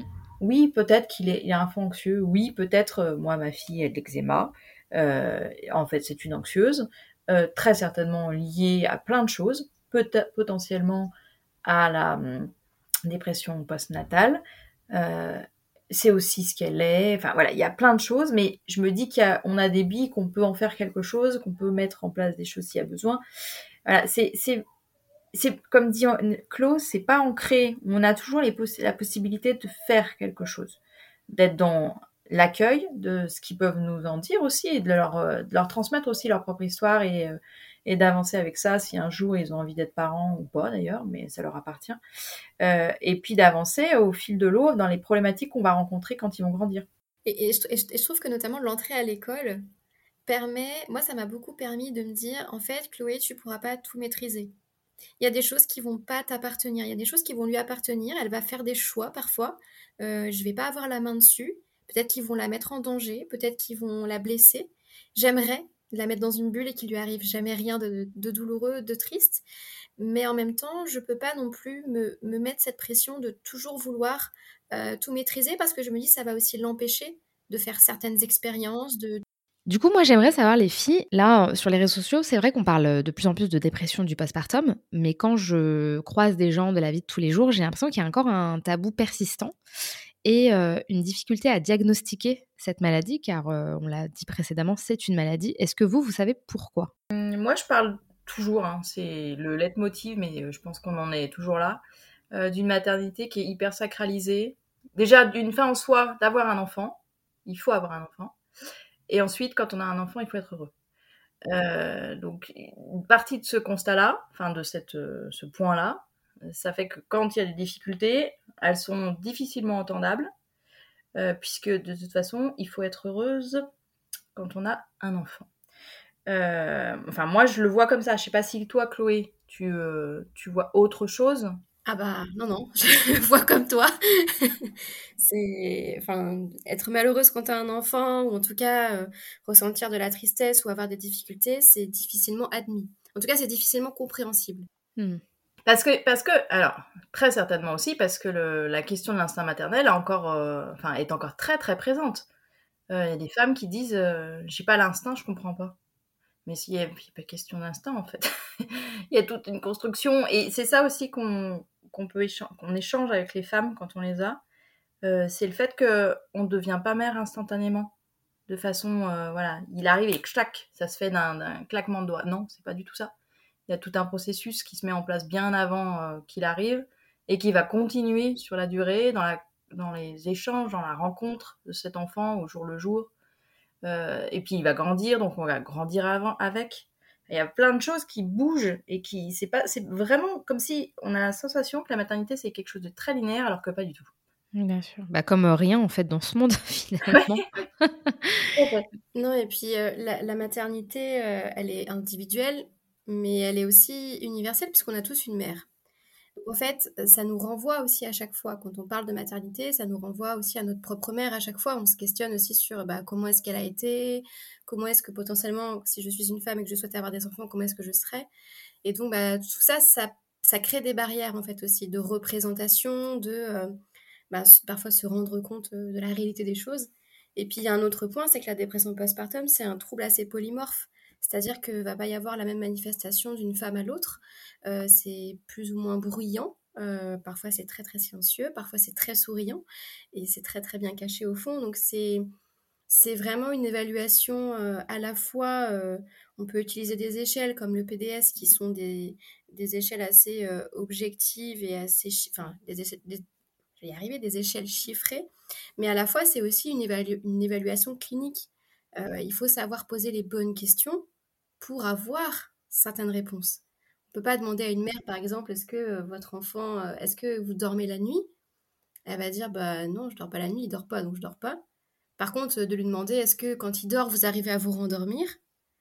Bah, c'est pas pareil. C'est pas pareil. Il y a une nuance, ouais, bien sûr. C'est pas pareil, ou de lui demander, ou de lui poser vraiment les questions. Est-ce que, est-ce que ça vous, ça vous est déjà arrivé de ressentir de la tristesse depuis que vous êtes mère? Est-ce que ça vous est déjà arrivé d'avoir, par exemple, des phobies d'impulsion Est-ce que enfin de, poser en fait les questions parce que parfois quand on quand on sent pas cette ouverture, on n'ose pas. C'est super dur d'aller dire à quelqu'un en fait, euh, je me vois le jeter dans, les escaliers. Euh, enfin, avec toutes les conséquences potentielles qu'il peut y avoir derrière, c'est hyper dur en fait. Donc c'est d'offrir un espace euh, d'écoute, ça c'est sûr, mais aussi de parole pour pouvoir avoir des éléments pour là pouvoir orienter et aider. Oui, et puis en plus, c'est enfin tout à l'heure Elise elle parlait de l'instinct maternel. J'ai l'impression que même dans le corps médical même chez les professionnels il y a un peu des biais comme ça bah qui vont faire que même eux vont pas forcément orienter les questions de façon pertinente pas parce qu'ils s'en fichent mais parce qu'il y a aussi tout ce truc de bah oui elle est mère c'est bon ça va aller c'est normal de pas trop dormir c'est normal de pleurer on est un peu fatigué et tout.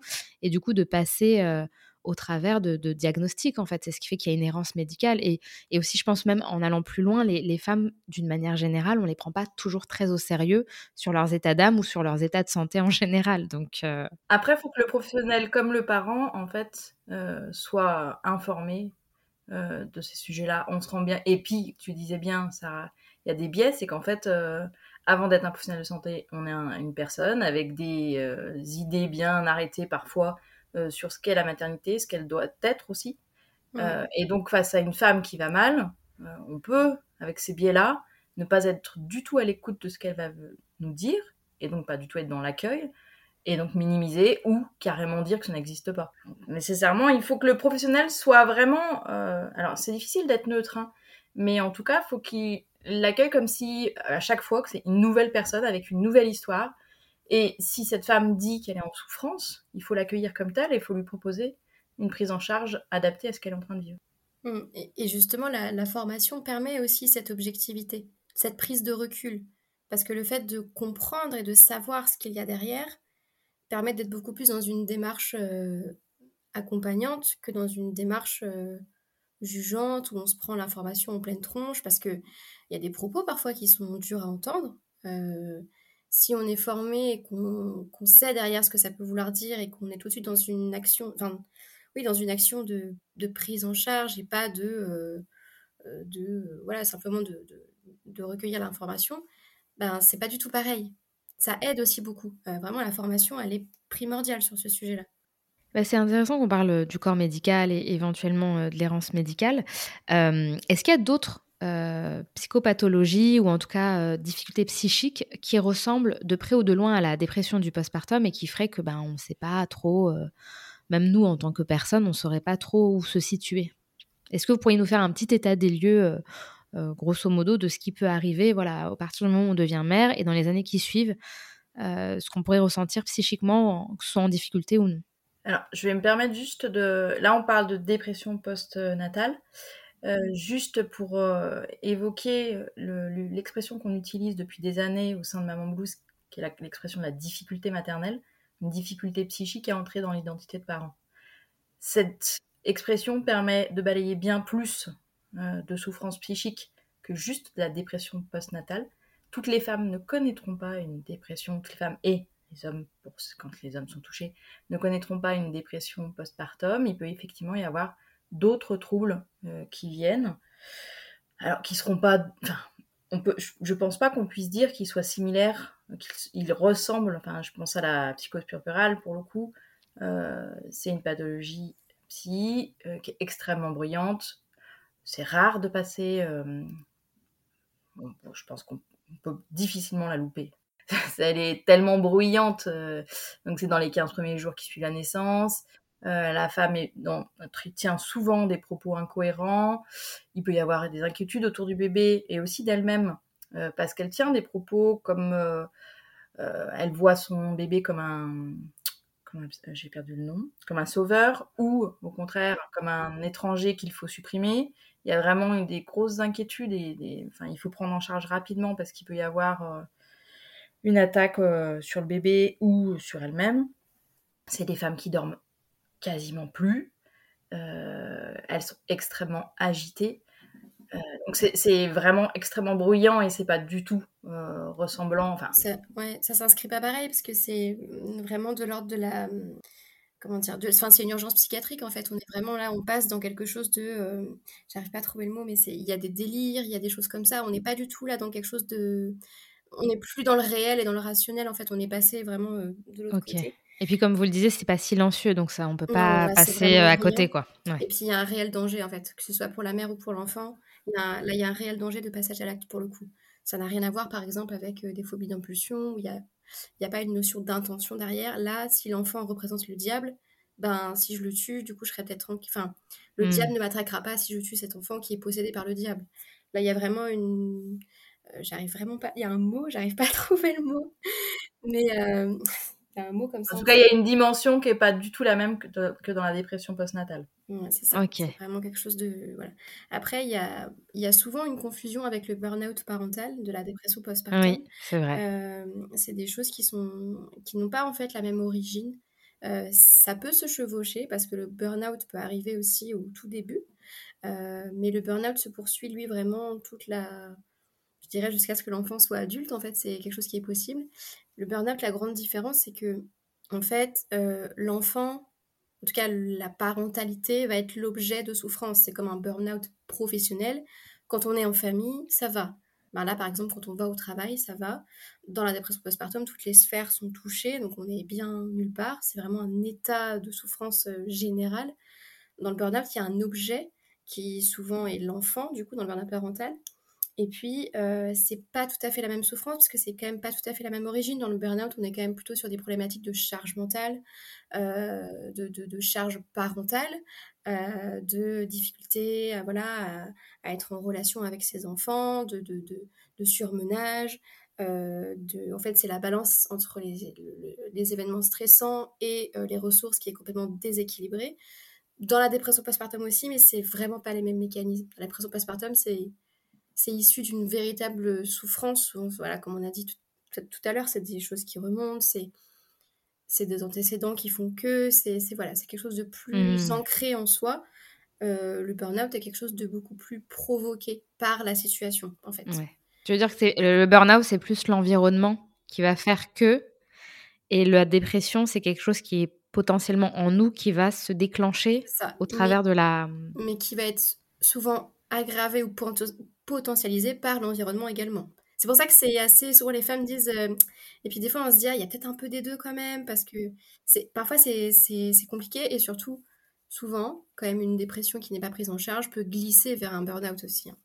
Ben moi j'avais vu souvent enfin régulièrement le contraire aussi enfin euh, ça a commencé par un burn-out et en fait ça a révélé d'autres souffrances et il y a eu une sorte de décompensation ce qui fait que la personne une fois qu'elle bah elle a réalisé que c'était un burn-out. Tu elle retombe parce que tu es en mode survie quoi, quand tu es dans le burn-out. Et puis, euh, en retombant, bah, il y a la dépression qui a commencé à s'installer. Mais je sais pas si c'est la dépression générale ou, ou est-ce que c'était la dépression du postpartum. C'est vrai que là, c'est. Mmh, après ça, encore une fois, c'est propre à chacun et c'est vraiment l'évaluation clinique qui permet, dans tous les cas, de, de, justement différencier subtilement ce, ce genre de choses et du coup d'adapter aussi la prise en charge. Parce que même s'il y a un tronc commun similaire de pouvoir euh, se livrer, échanger, trouver des ressources. Euh, les souffrances ne sont pas tout à fait les mêmes, les problématiques ne sont pas tout à fait les mêmes. Donc il y a des prises en charge quand même adaptées à l'un et à l'autre. Est-ce qu'il y a d'autres choses qui ressortent euh? je, je, pense au stress post-traumatique parce que on a parfois des femmes qui viennent jusqu'à Maman Blues avec un stress post-trauma, avec potentiellement une dépression inhérente au stress post-traumatique qui n'est pas une dépression postpartum, euh, ou des femmes qui vont avoir et le stress post-trauma et la dépression postpartum. Euh, donc généralement, c'est des femmes qui ont subi un stress pendant euh, l'accouchement, un accouchement qui peut être traumatique, mais traumatique, c'est pas nécessairement un accouchement où c'est une boucherie. ça peut être par exemple effectivement une césarienne à vif, où là elles se sont vues mourir et donc ça déclenche le stress post-trauma, mais ça peut aussi être des accouchements. Je me rappelle d'une jeune femme qu'on avait, euh, avait pu avoir dans un groupe l'accouchement avait été extrêmement rapide. C'était son premier et elle s'y attendait pas du tout. Et là, ça avait été extrêmement violent. Donc, l'accouchement traumatique, il n'est pas nécessairement en lien avec des hum, actes traumatiques, physiques. C'est tout un contexte qui fait que la personne le vit comme quelque chose de violent et qui hum, la met en danger, voire en danger de mort, souvent. Euh, et le stress post-traumatique, c'est pareil, il ne se prend pas en charge de la même manière qu'une dépression postnatale ou euh, un burn-out. On est vraiment sur quelque chose où il va falloir aller travailler euh, l'événement traumatique pour pouvoir le traiter au niveau du cerveau d'une autre manière. Généralement, c'est ça peut ne pas fonctionner, mais c'est souvent des, des, thérapies à, base de MDR qui fonctionnent plutôt bien. et il y a des centres aussi, plutôt sur Paris, euh, qui accompagne aussi la question du trauma. Et donc là, il n'y a, a rien d'autre qui ressort euh, selon vos connaissances Est-ce que vous avez pu voir euh, alors, on peut quand même évoquer le regret maternel, qui, alors attention, je ne vais pas dire du tout que c'est un trouble psychique. Hein.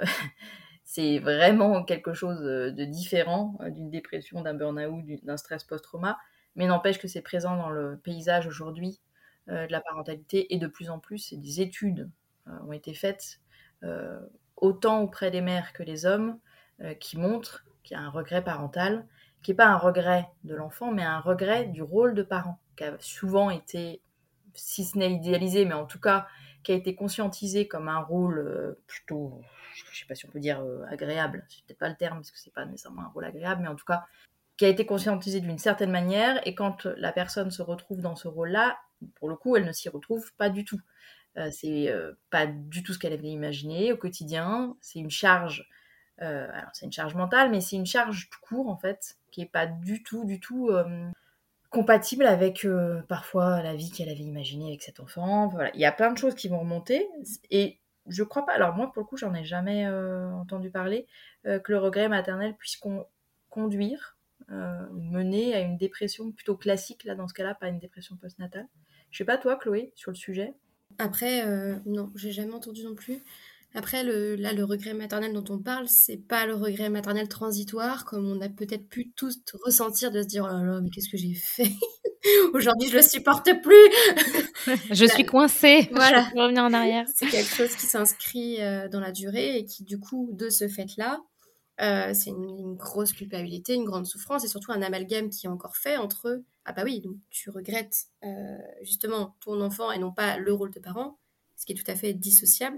Et surtout, bah du coup, tu n'es pas une bonne mère, euh, tu n'aimes pas ton enfant. On peut avoir, enfin ressentir le regret maternel et aimer très fort son enfant. Bien sûr. et heureusement d'ailleurs. Et heureusement, tout à fait. c'est possible. Pour la dépression postpartum. Mais ça, il y a malheureusement, ça c'est encore des nuances dans la difficulté qui sont difficilement compréhensibles et entendables. Et surtout qui sont... Ouais, l'amalgame est encore énormément fait, quoi. Et ça, ça crée de la souffrance. Parce que du coup, ça, ça bloque la parole aussi. Parce que bah, c'est indicible, en fait. Enfin, voilà, c'est le, tabou dans le tabou, en fait. Et pour revenir à la dépression du postpartum, est-ce que les pères euh, peuvent eux aussi être touchés? Et est-ce qu'ils ont des symptômes similaires à, ce que vivent les mères ou est-ce que ça, s'exprime différemment? Les stats, je te laisserai, euh, Claude, parce que moi, sur les stats, je suis toujours mauvaise. Je dis toujours entre 8 et 14% parce que je n'ai jamais le chiffre. En fait, c'est ça, il n'y a pas de chiffre euh, précis parce que ça change tout le temps, mais c'est pas plus de 15% disons. D'accord. Alors, est-ce qu'on peut se dire que c'est pas plus de 15% parce qu'ils sont pas diagnostiqués aussi? Bah, Aussi, enfin, c'est comme les mères, mais d'autant, enfin, encore plus du coup, parce que là, c'est le tabou dans le tabou du, du tabou. En plus, t'es un homme, donc, euh, bah non, en fait, c'est pas admis. Et puis, euh, t'as pas, pas accouché, euh, ça va, tu l'as pas porté pendant 9 mois, donc bon, voilà. C'est ça. On va encore plus les remettre à leur place. Euh. Alors qu'on devient père tout autant qu'on devient mère avec tout ce que ça réveille. C'est la même chose. Hein. On devient père avec son histoire, avec, euh, avec ses, ressources, avec ses failles, avec ses capacités ou non, euh, avec tout ce qu'on se prend dans la figure aussi au moment où on devient père. Avec la même avec la responsabilité et puis avec aujourd'hui ben ce rôle entre ben faut prendre plus enfin faut prendre sa part euh, ce qui est tout à fait normal, mais c'est vrai que ben et en même temps du côté du travail, ben, ça bloque aussi parfois parce que ben on n'est encore pas vraiment dans cette dynamique-là. Donc euh, c'est parfois un peu double peine et puis le père a du mal parfois à trouver sa place aussi dans la diade mère-enfant.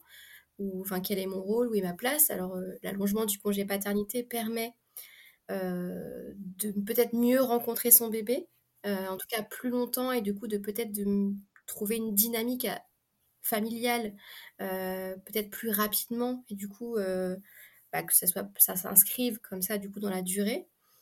Mais surtout, oui, les pères, ça ça se manifeste pas vraiment de la même façon. alors, la tristesse, au fond, va, va, être la même, va y avoir une souffrance, voilà, qui peut d'ailleurs se manifester comme telle, hein, en fonction des, des, hommes. Mais c'est surtout des comportements un peu plus, un peu plus déviants parfois. un père qui va, par exemple, se, voilà, se, mettre à faire euh, du, scooter de façon un peu dangereuse, euh, se remettre à, boire, peut y avoir des addictions qui réapparaissent à ce moment-là. Euh, peut y avoir un peu plus d'agressivité. Alors, il y a de la colère chez la mère, mais chez le père, parfois, c'est un peu plus de l'agressivité. il peut y avoir des, des, gestes, peut y avoir des mots. on observe quand même que la violence conjugale est, peut être assez élevée en postpartum du fait de ça et du fait de la vulnérabilité aussi, parce qu'il y a le manque de sommeil, il y a tout ça qui, sont liés à cette période. Euh, c'est des comportements beaucoup de fuite. C'est des pères qui vont rester par exemple très très tard au travail, qui vont pas rentrer chez eux. Euh, voilà, c'est des manifestations un peu différentes. Euh, puis le père, peut-être au lieu de, voilà que ce soit un peu plus bruyant, peut-être qu'il va s'exprimer au bar avec son pote devant un verre, voilà, de façon un peu différente. mais la souffrance au fond, souvent est la même. C'est juste que voilà, ça se vu que socialement, on est conditionné différemment, ben, ils peuvent pas s'exprimer de la même façon que nous et, vice-versa. Quoi. En tout cas, on leur laisse pas la place de s'exprimer bah, comme ils aimeraient. Non, et puis quand on voit déjà que dans les consultations chez le pédiatre, si t'es deux, on te regarde que toi. Oui, c'est clair. que l'autre, il fait tapisserie. Quoi. Il, y a, encore vraiment ce truc de... Euh, moi, quand j'ai accouché, on a dit à mon conjoint qui était là, euh, ben non, pour l'accompagnant, c'est un pain et pas deux pains pour le petit-déj. L'accompagnant, j'étais là...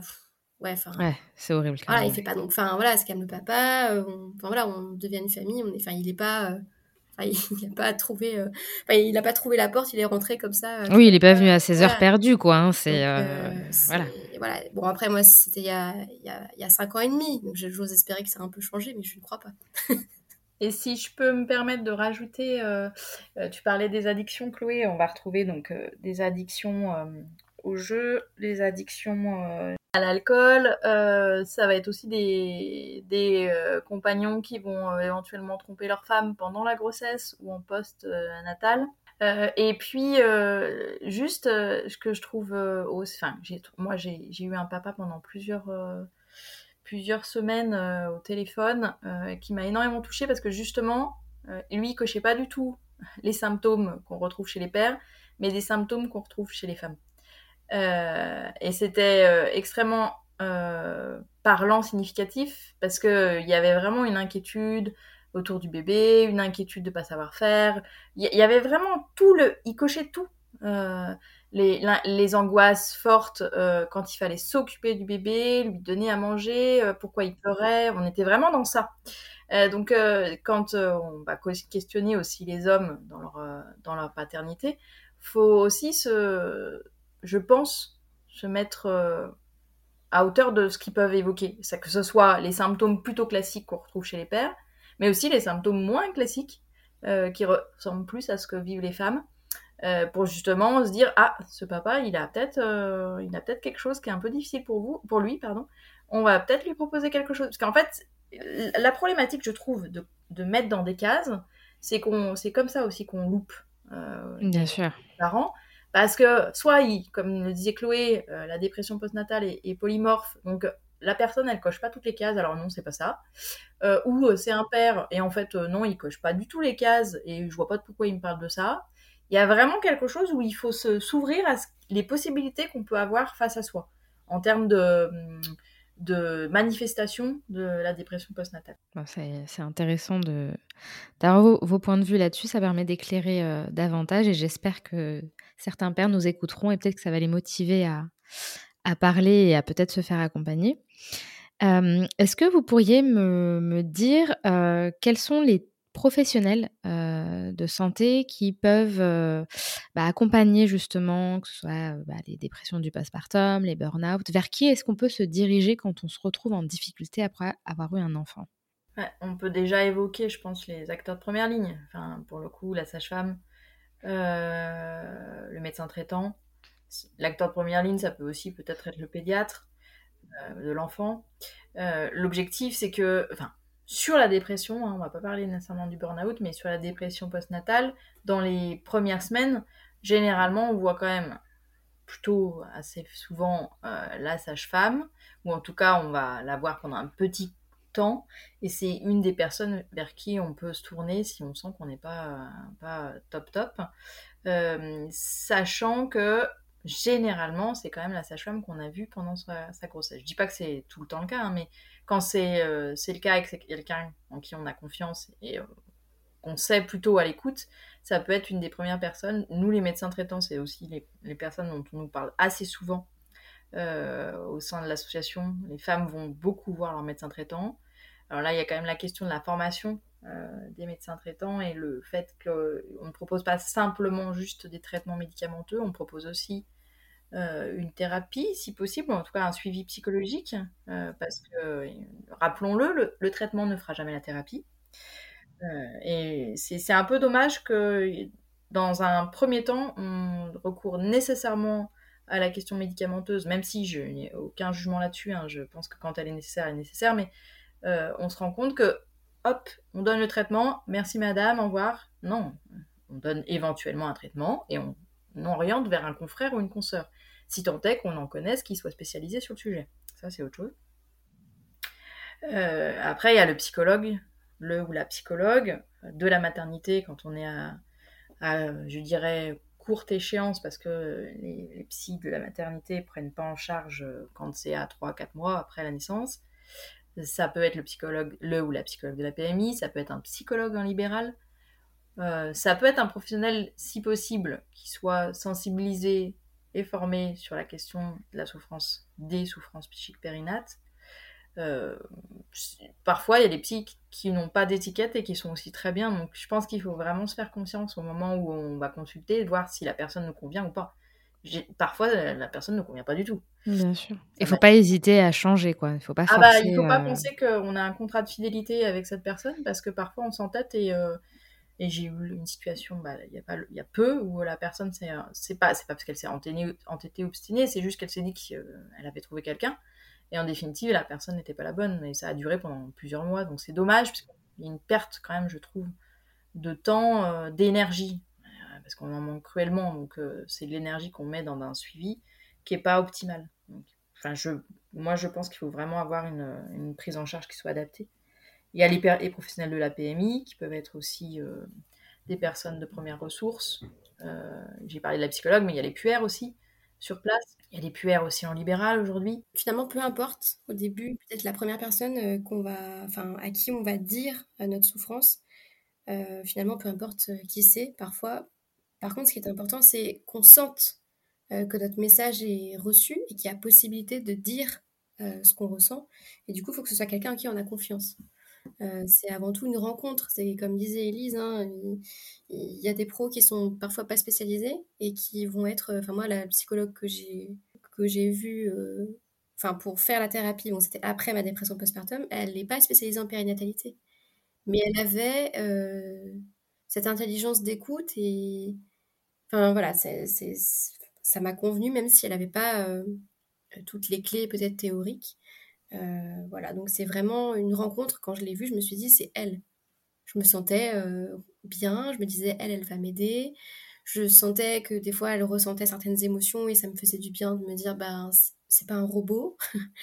Euh, donc, elle va peut-être vraiment pouvoir aller plus loin avec moi et vraiment m'accompagner, et puis après, voilà, c'est c'est important en fait de aussi de s'intéresser à la formation qu'à la personne. Il y a beaucoup aujourd'hui hein, de personnes qui se forment, enfin, qui sont pro euh, de la périnatalité. Euh, parfois, voilà, il y a des formations qui sont solides, avec des connaissances qui sont solides et un réseau aussi, parce qu'on ne peut pas travailler tout seul, c'est impossible. Il faut vraiment avoir autour de soi des, gens, sur qui, enfin des pros sur qui on peut s'appuyer, sur qui enfin, vers qui on peut orienter un réseau vraiment solide. Ça, c'est hyper important parce que c'est trop dangereux sinon. Et puis, et puis ouais, la formation, elle est hyper importante. Il y a des gens qui n'ont pas de, de réelle formation, en tout cas pas, pas assez solide parfois. Et bah oui, on peut parler parfois de dérive parce que bah, aujourd'hui, on peut, on peut facilement être consultante en périnatalité sans être infirmière, sans avoir un DU. Euh, parce que euh, parce que voilà, on a fait quelques formations et du coup c'est possible de prendre ce titre-là. Hein. c'est une auto-entreprise donc c'est possible. Euh, parce qu'aujourd'hui, par exemple, être infirmière avec un DU en psychopathologie périnatale, c'est pas reconnu en tant que tel et tu peux pas exercer sous ce titre-là en libéral par exemple. Donc je pense qu'il y a des progrès aussi à faire de ce côté-là. Il y a il il y a des progrès à faire dans la réglementation de, de certaines profession, je pense vraiment, parce que ça permet très justement que ce soit peut-être plus lisible et plus fluide euh, pour les personnes qui cherchent en fait. Euh, parce que parfois une, enfin, une consultante en périnatalité, ça peut être aussi une doula qui a pris ce terme-là. Et du coup, bah, la doula, elle n'apporte pas forcément la même chose. Enfin, voilà, c'est... Ouais, c'est encore un peu euh, complexe et assez flou parfois, ouais. Il y a des flous juridiques, il y a des flous... c'est ça. C'est ça. Il est, il est temps que, voilà, que, les choses soient un peu réglementées. Et euh, voilà, pour moi, c'est. Voilà. Moi, ce que je dis aux femmes, c'est est-ce que cette personne, vous avez confiance en elle? Oui, non. Est-ce que vous l'avez senti Parce que des fois, c'est une rencontre aussi. Hein, on n'a pas le feeling. Et est-ce que surtout, elle vous aide? Est-ce que vous avez l'impression d'avancer? Moi, je leur dis si vous n'avez pas l'impression d'avancer avec moi, on arrête. Enfin, en fait, il n'y a aucun problème. Parce que peut-être que je vous ai aidé à un moment donné et que là, ben, il faut passer la main. Ou, de toute façon, moi, j'oriente quasiment systématiquement parce que je travaille jamais toute seule. Mais, euh, mais soit c'est oui, soit c'est non, en fait. Et, et je leur dis, il faut pas hésiter à se poser la question.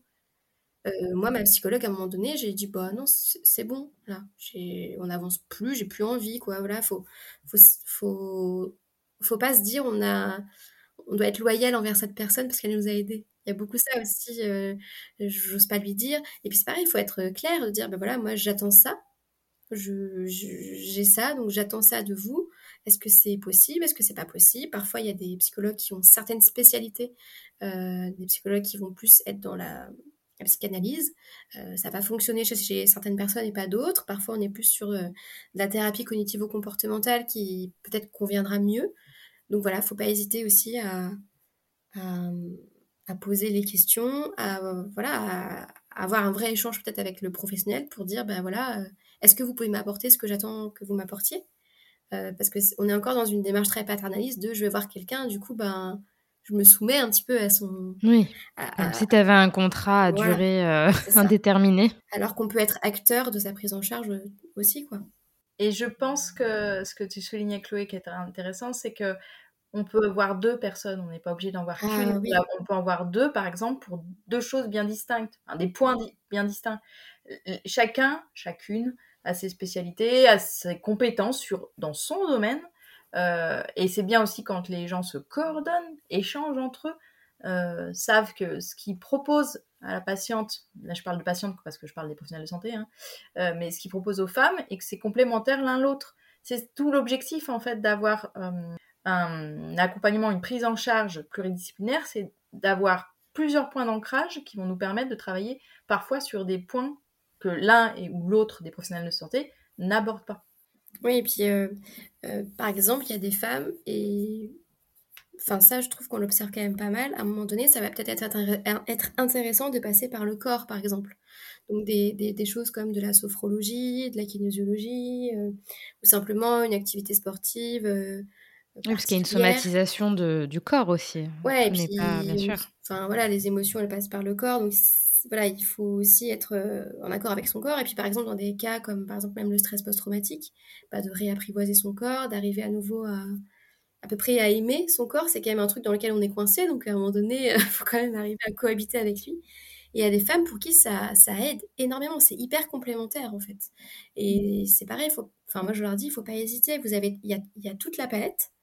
Euh, il n'y a pas de bonne façon de faire, il n'y a pas de bonne prise en charge. Hein. Parfois, euh, on va voir un psychiatre, parfois on va pas en voir, mais on va voir un psychologue, parfois on va voir un psychiatre et une consultante en périnatalité, parfois on va voir un psychologue et un sophrologue, parfois on va aller euh, à la PMI, parfois on va participer à des groupes de parole, parfois non parce que ça nous parle pas, et puis en fait six mois après ça nous parle donc on le fait. En fait, s'il n'y a pas de règle, la règle c'est simplement euh, que ça nous aide et que ça nous fasse euh, avancer et qu'on se sente bien en confiance, c'est pas que ce soit une contrainte, on se dit pas, oh là là, je vais voir telle personne, en fait, euh, j'ai pas envie, ça me parle pas, mais bon, je dois. Moi, j'ai déjà eu des femmes comme ça qui me disent, bah oui, mais je dois, donc j'y vais.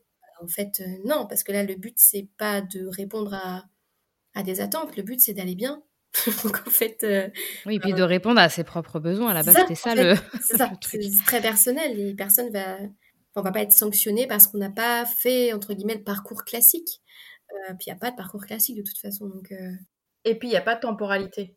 Mmh. Enfin, ça, c'est un truc. Euh, bien évidemment, quand tu vas très très mal, il est important d'avoir une prise en charge, mais ta temporalité, c'est pas celle du soignant, c'est souvent pas celle du bébé. Et parfois, il faut des choses très concrètes dans un premier temps, et seulement après, tu pourras aller à quelque chose d'autre. Donc, cette temporalité, il faut aussi la respecter. Si c'est pas en accord à l'instant où tu euh, commences à mettre en place quelque chose et que clairement, tu vas reculons en te disant euh, euh, mais qu'est-ce que je vais lui dire? J'ai rien à lui dire. Ou euh, voilà, parce que parfois c'est ça aussi, c'est extrêmement anxiogène d'aller à un rendez-vous psy parce que on ne sait pas qui on va avoir face à soi, on ne sait pas comment ça va être accueilli, mais surtout on ne sait pas quoi lui dire. Clairement, parce que on n'arrive pas à poser des mots et qu'il faut parfois effectivement des comment des choses différentes. moi, quand j'étais au fond du fond, quand j'étais hospitalisée en psychiatrie, j'ai eu de l'art thérapie. Je parlais pas je faisais mon truc, je dessinais.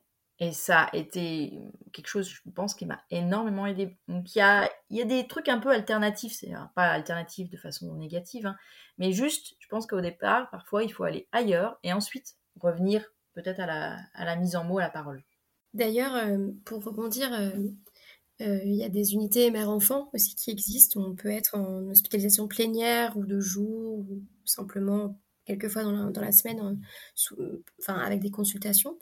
Euh, et c'est souvent des lieux dans lesquels sont proposés des ateliers divers, euh, notamment des ateliers, ça peut même être des ateliers comptines, euh, des ateliers où des histoires sont racontées, enfin de, de partage aussi de, de moments avec l'enfant et qui peuvent réveiller aussi chez soi des choses. Et enfin, moi, j'ai en tête là des témoignages de femmes qui disaient, mais en fait, cet atelier-là, il a tout changé parce qu'il y a un truc qui s'est ouvert en moi et enfin, on a pu euh, après aller euh, chercher ce truc-là et creuser, et c'était le nœud du problème en fait.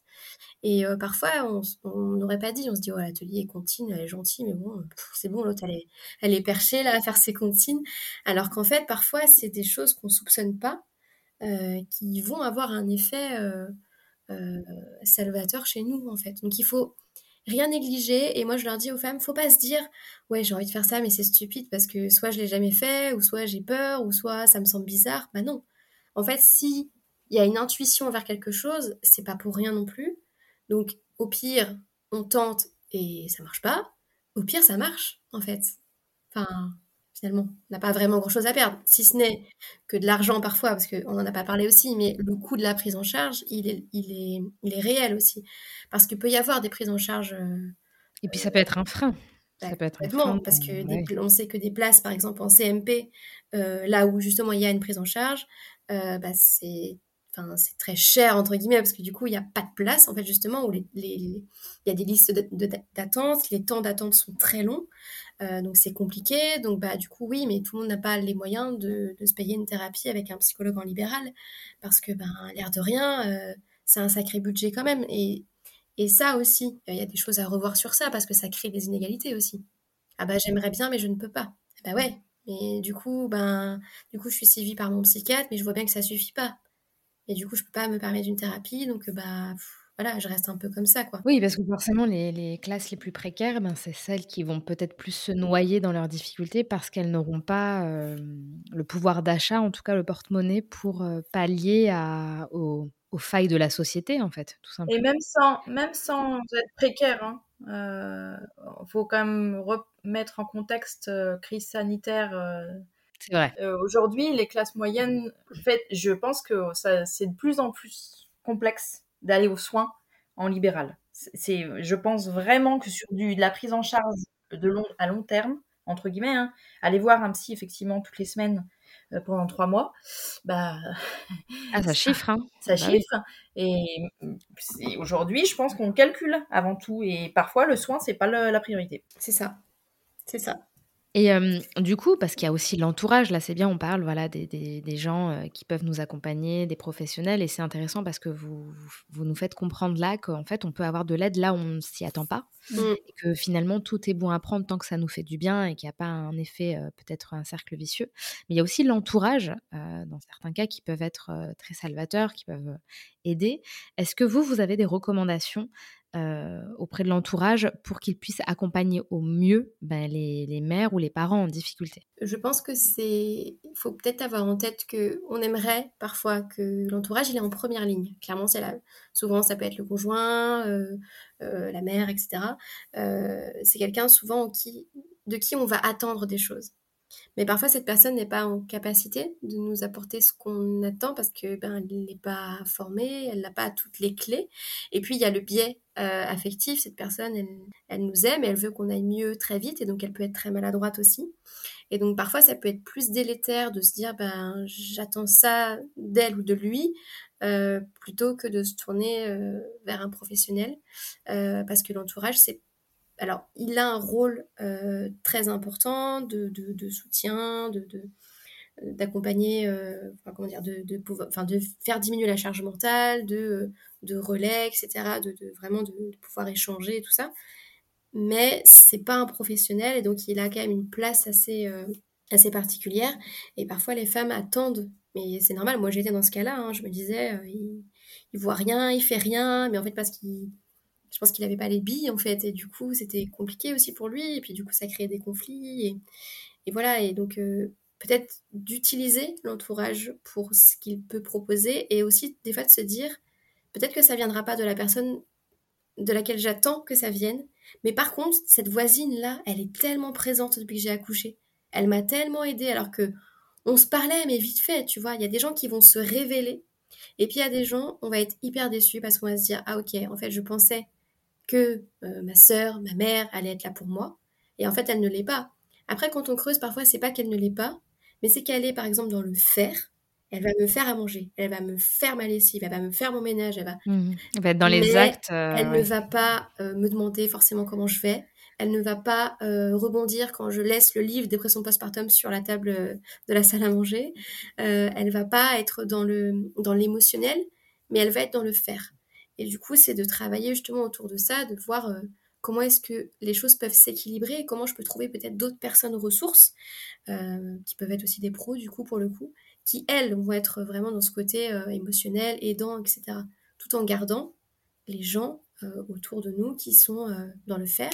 Et dernière chose, après je laisse Alice parler, faut pas hésiter aussi à dire, ben en fait, cette personne, elle est toxique, cette personne, elle, elle, me fait du mal en fait, elle m'apporte rien si ce n'est de la souffrance en postpartum, de par ses réflexions, de par ses, de par ses remarques, je me sens jugée, je me sens, euh, je me sens pas bien.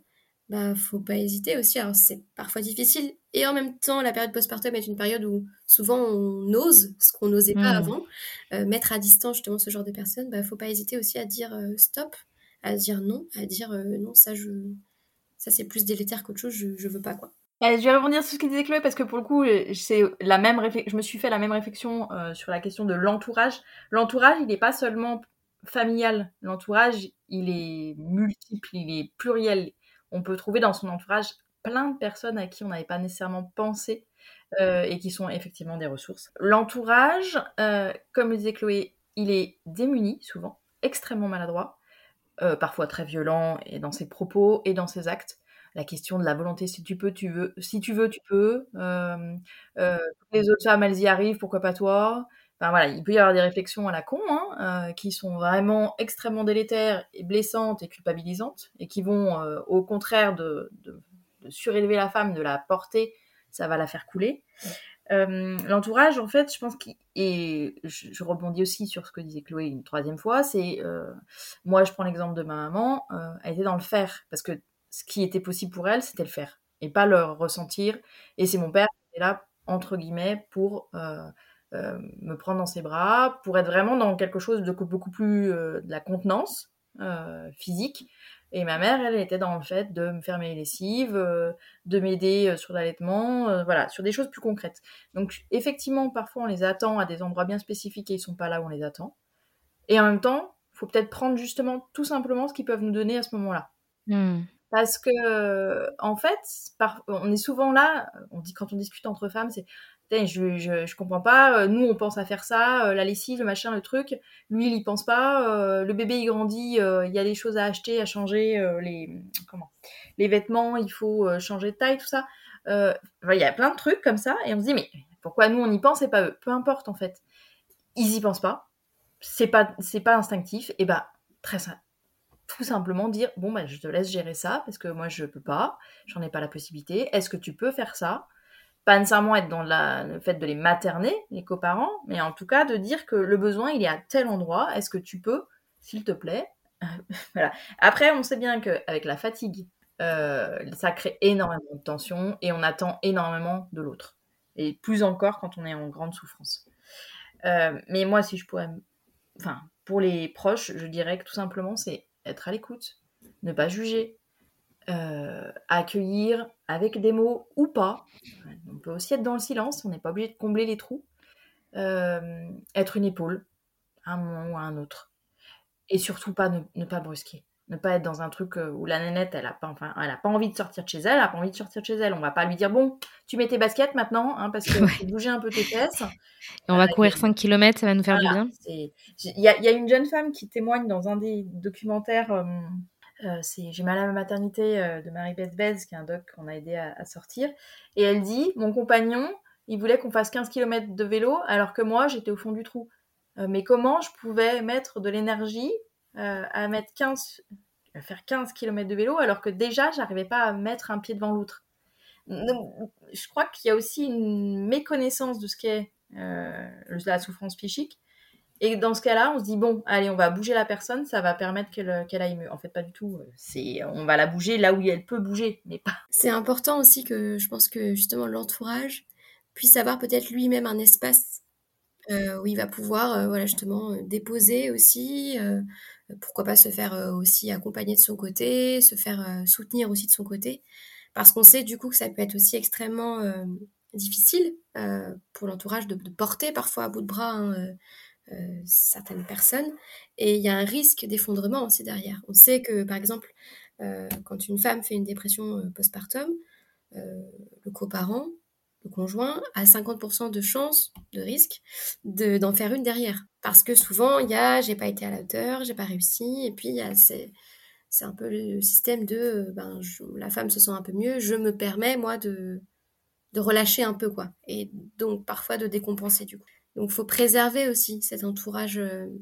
faut l'utiliser à bon escient, mais il faut aussi le, le préserver, et, et ça c'est aussi le rôle des professionnels de dire euh, ok c'est dur, vous monsieur, ou vous, madame, est-ce que vous avez euh, vous-même un, espace où vous pouvez voilà, souffler? Est-ce que vous arrivez à faire un peu de sport voilà, pour pouvoir évacuer voilà, le fait d'aider au quotidien, etc. Enfin, je, parle de plus que la normale. Enfin, je, parle là de, Bien situation où il y a vraiment un comment dire, une, un, soutien très très important. Je parle pas hein, de, des pères qui prennent leur part, hein, mais je parle de, voilà, de, dans des situations où on est dans autre chose en fait, parfois, où il y a vraiment un relais, euh, parfois euh, important, qui est nécessaire euh, près du bébé, etc. Enfin voilà, des situations parfois où la mère est en incapacité marquée de s'occuper aussi du quotidien et de l'enfant. Et est-ce que vous pourriez nous faire un petit mot global aussi sur les associations et éventuellement les structures qui accompagnent les mères euh, à aller mieux euh, psychiquement, euh, à, voilà, à, accompagner le processus de guérison en tout cas? Alors sur les assos, il y en a, enfin. En plus de la vôtre, bien évidemment. Je ne vais pas, pas, développer nécessairement sur Maman Blues. Mais voilà, si, si, vous en avez deux, trois comme ça qui, qui ressortent souvent. Il y, a, il y, a, Super Maman France, je pense à elle, parce qui propose. Euh, alors, c'est pas du tout médical, c'est pas professionnel, c'est des bénévoles qui se mettent à, comment dire, à la disposition euh, d'autres femmes. C'est majoritairement des femmes qui se mettent à la disposition d'autres femmes qui viennent d'avoir un enfant. Elles se déplacent à domicile, elles font un, petit brin de ménage, elles peuvent euh, proposer euh, de faire un repas, elles peuvent accompagner aux courses. Enfin, voilà, c'est vraiment des femmes qui apportent du, soutien parce qu'elles sentent que dans cette période-là, parce qu'elles savent, pas seulement elles sentent, que dans cette période-là, euh, ça peut être complexe et que euh, l'isolement étant quand même un facteur aggravant de souffrance psychique, c'est bien d'avoir quelqu'un dans, le postpartum immédiat. je pense à Super Maman France et je pense aussi à, au Club Poussette. Qui est une, association qui propose des rencontres là pour le coup, plutôt à l'extérieur, des femmes, généralement c'est des, femmes qui ont des enfants de moins d'un an, et donc l'objectif c'est de rompre l'isolement, d'être avec d'autres femmes qui vivent pas nécessairement la même chose que nous, hein, loin de là, euh, mais de voir, d'autres personnes, de sortir de chez soi, d'être en lien, de aussi parfois euh, créer euh, des amitiés de longue date. et puis elles ont aussi des groupes, sur Lyon je sais que c'est le cas, des groupes WhatsApp de soutien entre femmes. donc c'est des groupes qui peuvent être assez consistants. Enfin je veux dire il y a pas mal de, mamans qui sont inscrites et elles se soutiennent les unes les autres. Et je vais me permettre de parler d'une chouette asso aussi, euh, dans, le sel dans le café, euh, qui est une asso euh, qui a mis en place une carte interactive permettant de trouver tout ce qui se fait en termes de rencontres, de groupes, que ce soit association, mais il y a aussi des pros, il y a des temps de rencontre, des ateliers. C'est simplement une carte qui permet, quand on regarde, de trouver en fonction de son lieu de résidence, d'habitation, ce qu'il y a autour de soi. Et ensuite, d'aller creuser et de voir euh, si ça, ça me convient. Elles ont référencé les lieux d'accueil par enfants. Elles ont référencé vraiment beaucoup, beaucoup, beaucoup de choses. C'est un chouette support. Et euh, ça évite cette recherche chronophage quand euh, on a besoin de, quelque chose et qu'on sent que ça va être fastidieux. Là, sur cette carte, on, trouve quand même énormément d'infos. Mmh, il, y a aussi l'association Les Pâtes au beurre qui existe sur Nantes et sur Paris c'est des lieux en fait euh, euh, gérés par des bénévoles. Alors ce sont des psychologues bénévoles euh, où on peut venir en fait et là c'est spécifique justement pour la santé psychique parentale. On peut venir quand on, est enceinte, quand on n'est pas encore parent, quand on est parent d'un petit ou d'un moins petit. et puis on peut avoir ces temps d'échange en fait avec ces bénévoles professionnels, bénévoles slash professionnels, euh, et ça, c'est des lieux qui sont vraiment, vraiment, pour le coup, des lieux euh, ressources. Ils proposent des ateliers aussi. Et puis, ils ont euh, notamment un numéro de téléphone où on peut, en fait, peut y avoir des échanges aussi avec les psychologues. c'est des lignes, en fait, téléphoniques. Il y a des permanences, en fait, à, certains moments, mais voilà, ça peut, ça peut aider aussi. et puis après, bah, il y a tout ce qui est, on en a parlé un peu tout à l'heure, mais la PMI, peut être un véritable lieu ressource, euh, pluriprofessionnel. Donc, euh, on peut rencontrer une puéricultrice. Euh, dans certaines PMI, il y a des psychologues aussi. tout comme à la maternité, même si on a accouché, on peut parfois, même si on a accouché il y a trois mois, voir la psychologue encore de la maternité. C'est des choses qui sont possibles et du coup prises en charge. la PMI, il y a des assistantes sociales aussi, généralement, ça, ça peut beaucoup aider. des lieux d'accueil parents-enfants, où là, en fait, euh, c'est pareil, c'est géré par des, bénévoles qui ont souvent une formation soit de psychologue, soit d'éducateurs spécialisés ou d'éducateurs de jeunes enfants euh, qui accueillent en fait les parents et leurs enfants. Donc on est responsable de son enfant dans ce lieu-là, mais c'est un lieu en fait où il y a tout ce qu'il faut pour que l'enfant puisse jouer, pour son éveil, etc. Et puis on peut échanger du coup avec les parents qui sont là, mais aussi avec euh, les personnes qui, qui gèrent en fait l'accueil du coup des enfants et des parents. Donc ça, c'est des lieux qui sont vraiment ressources, notamment quand on est mère isolée. On peut faire des rencontres aussi comme ça euh, dans son quartier, ou voilà, et du coup, ça peut créer du lien, et du coup, bah, on peut euh, euh, voilà, rompre un peu l'isolement et puis se sentir moins seul aussi, poser des questions, avoir des ressources. On peut dire, bah voilà, vous pouvez rencontrer peut-être la psychologue territoriale, etc. et puis va y avoir, on en a parlé aussi tout à l'heure, les unités mère-enfant.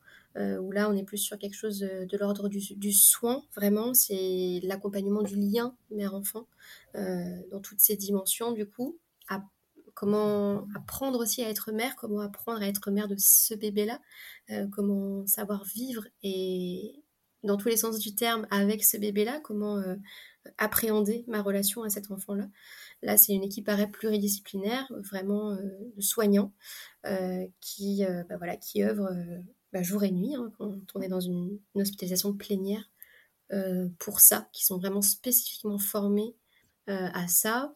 Après, il y a des CMP, des centres médico-psychologiques, où pareil, c'est pluriprofessionnel, où c'est peut y avoir des consultations, euh, on peut rencontrer par exemple l'infirmière psy, on peut rencontrer le psychologue, le psychiatre, on peut avoir un suivi plus ou moins long, que ce soit pour l'enfant ou pour le parent du coup.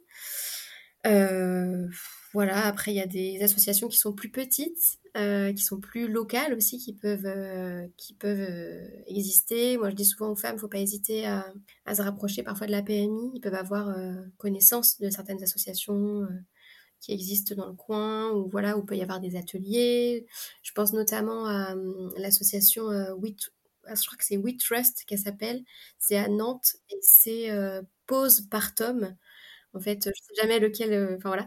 Et c'est euh, pareil, il y a beaucoup d'ateliers, avec notamment des ateliers euh, sur bah, voilà, la parentalité, sur le postpartum, la charge mentale. Enfin voilà, des, ateliers pas forcément du massage bébé, du portage, comme il y en a beaucoup, mais vraiment centrés du coup sur bah, l'aspect un peu plus psycho-émotionnel de la maternité et parentalité. Juste, on n'a pas du tout évoqué les TISF, les techniciennes d'intervention sociale et familiale?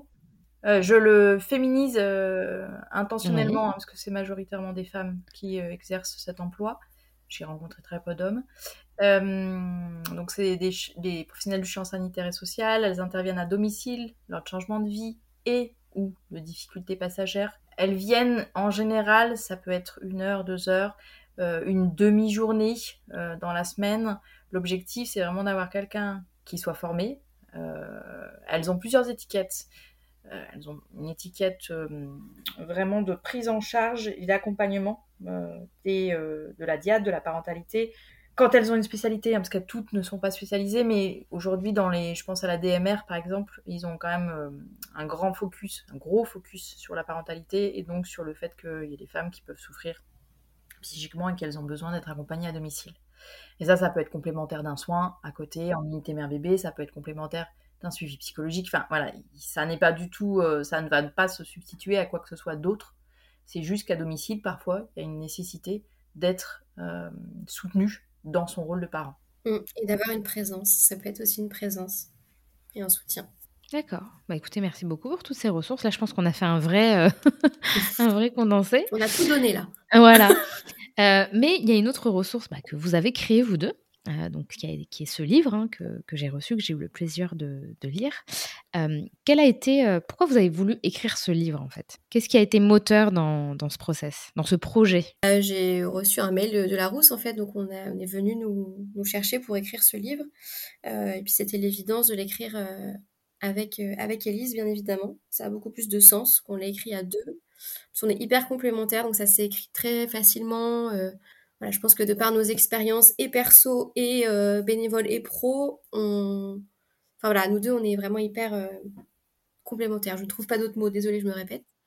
Euh, mais voilà, ça c'est le livre. On a eu trois mois pour l'écrire, donc ça s'est fait très rapidement. On l'a écrit, donc on n'habite pas à côté. Hein. Moi, je suis en Seine-et-Marne et Elise est à, Lyon. donc tout, s'est fait en visio, sur un doc partagé. On s'est réparti les chapitres. Enfin, déjà, on a construit le sommaire, ça n'a pas été une mince affaire.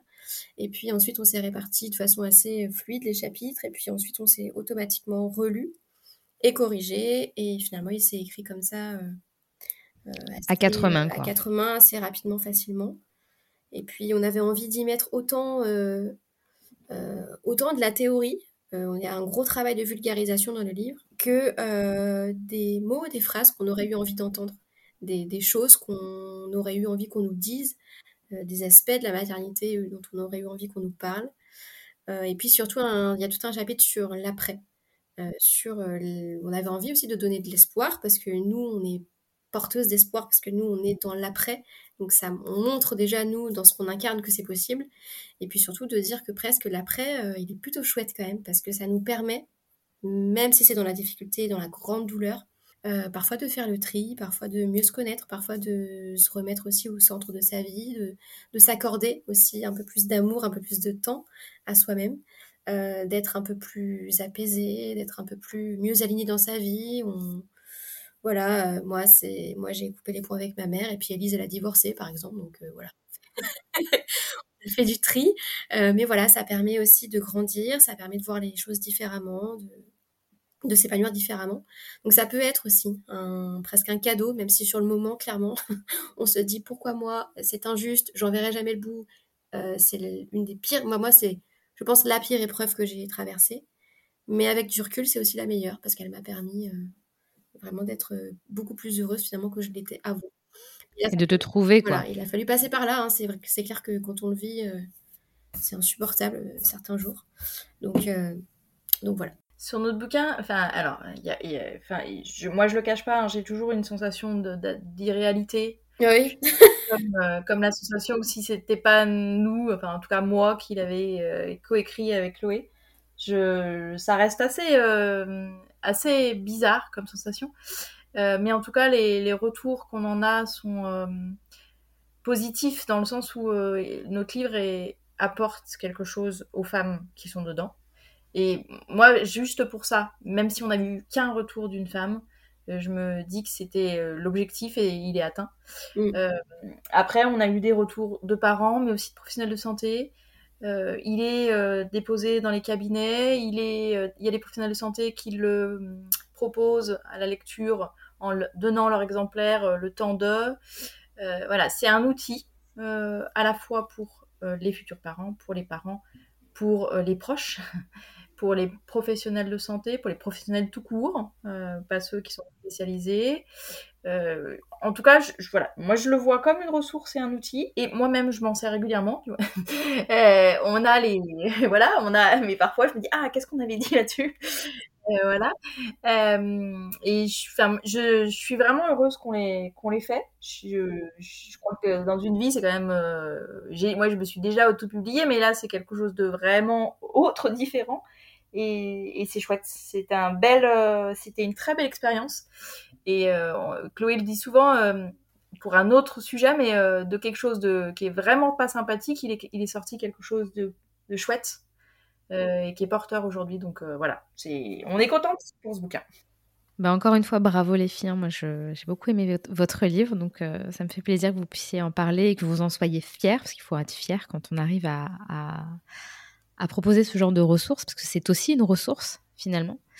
Euh, et pour conclure cette discussion, euh, je vais vous poser une question, et là vraiment j'insiste, il va falloir donner une seule réponse chacune. Elle, elle a compris qu'on était. euh, Non, non, du tout, mais c'est parce que, en fait, c'est la question qui fait que bon, je vais la poser et après, vous comprendrez. Si vous deviez dire une seule chose à une mère qui traverse des difficultés, ça serait quoi? Sachant que vous êtes pleine de ressources et tout, voilà, si vraiment vous deviez vous focuser. Ouais, ce qui me vient spontanément, ce serait de lui dire c'est pas de ta faute. C'est pas quelque chose que tu as choisi, c'est quelque chose que tu subis. Donc, tu as le droit euh, bah, déjà de, de, de faillir, et mais surtout, tu as le droit de te faire aider. Tu as le droit de demander de l'aide, tu pas à avoir honte. Et pour le coup, moi, c'était n'aie pas honte, justement. N'est pas honte, donc finalement, ça honte. se recroise. Ouais. N'aie pas honte de demander de l'aide, n'aie pas honte de ce que tu ressens, n'aie pas honte d'avoir besoin de ce temps pour devenir mère, n'aie pas honte tout court.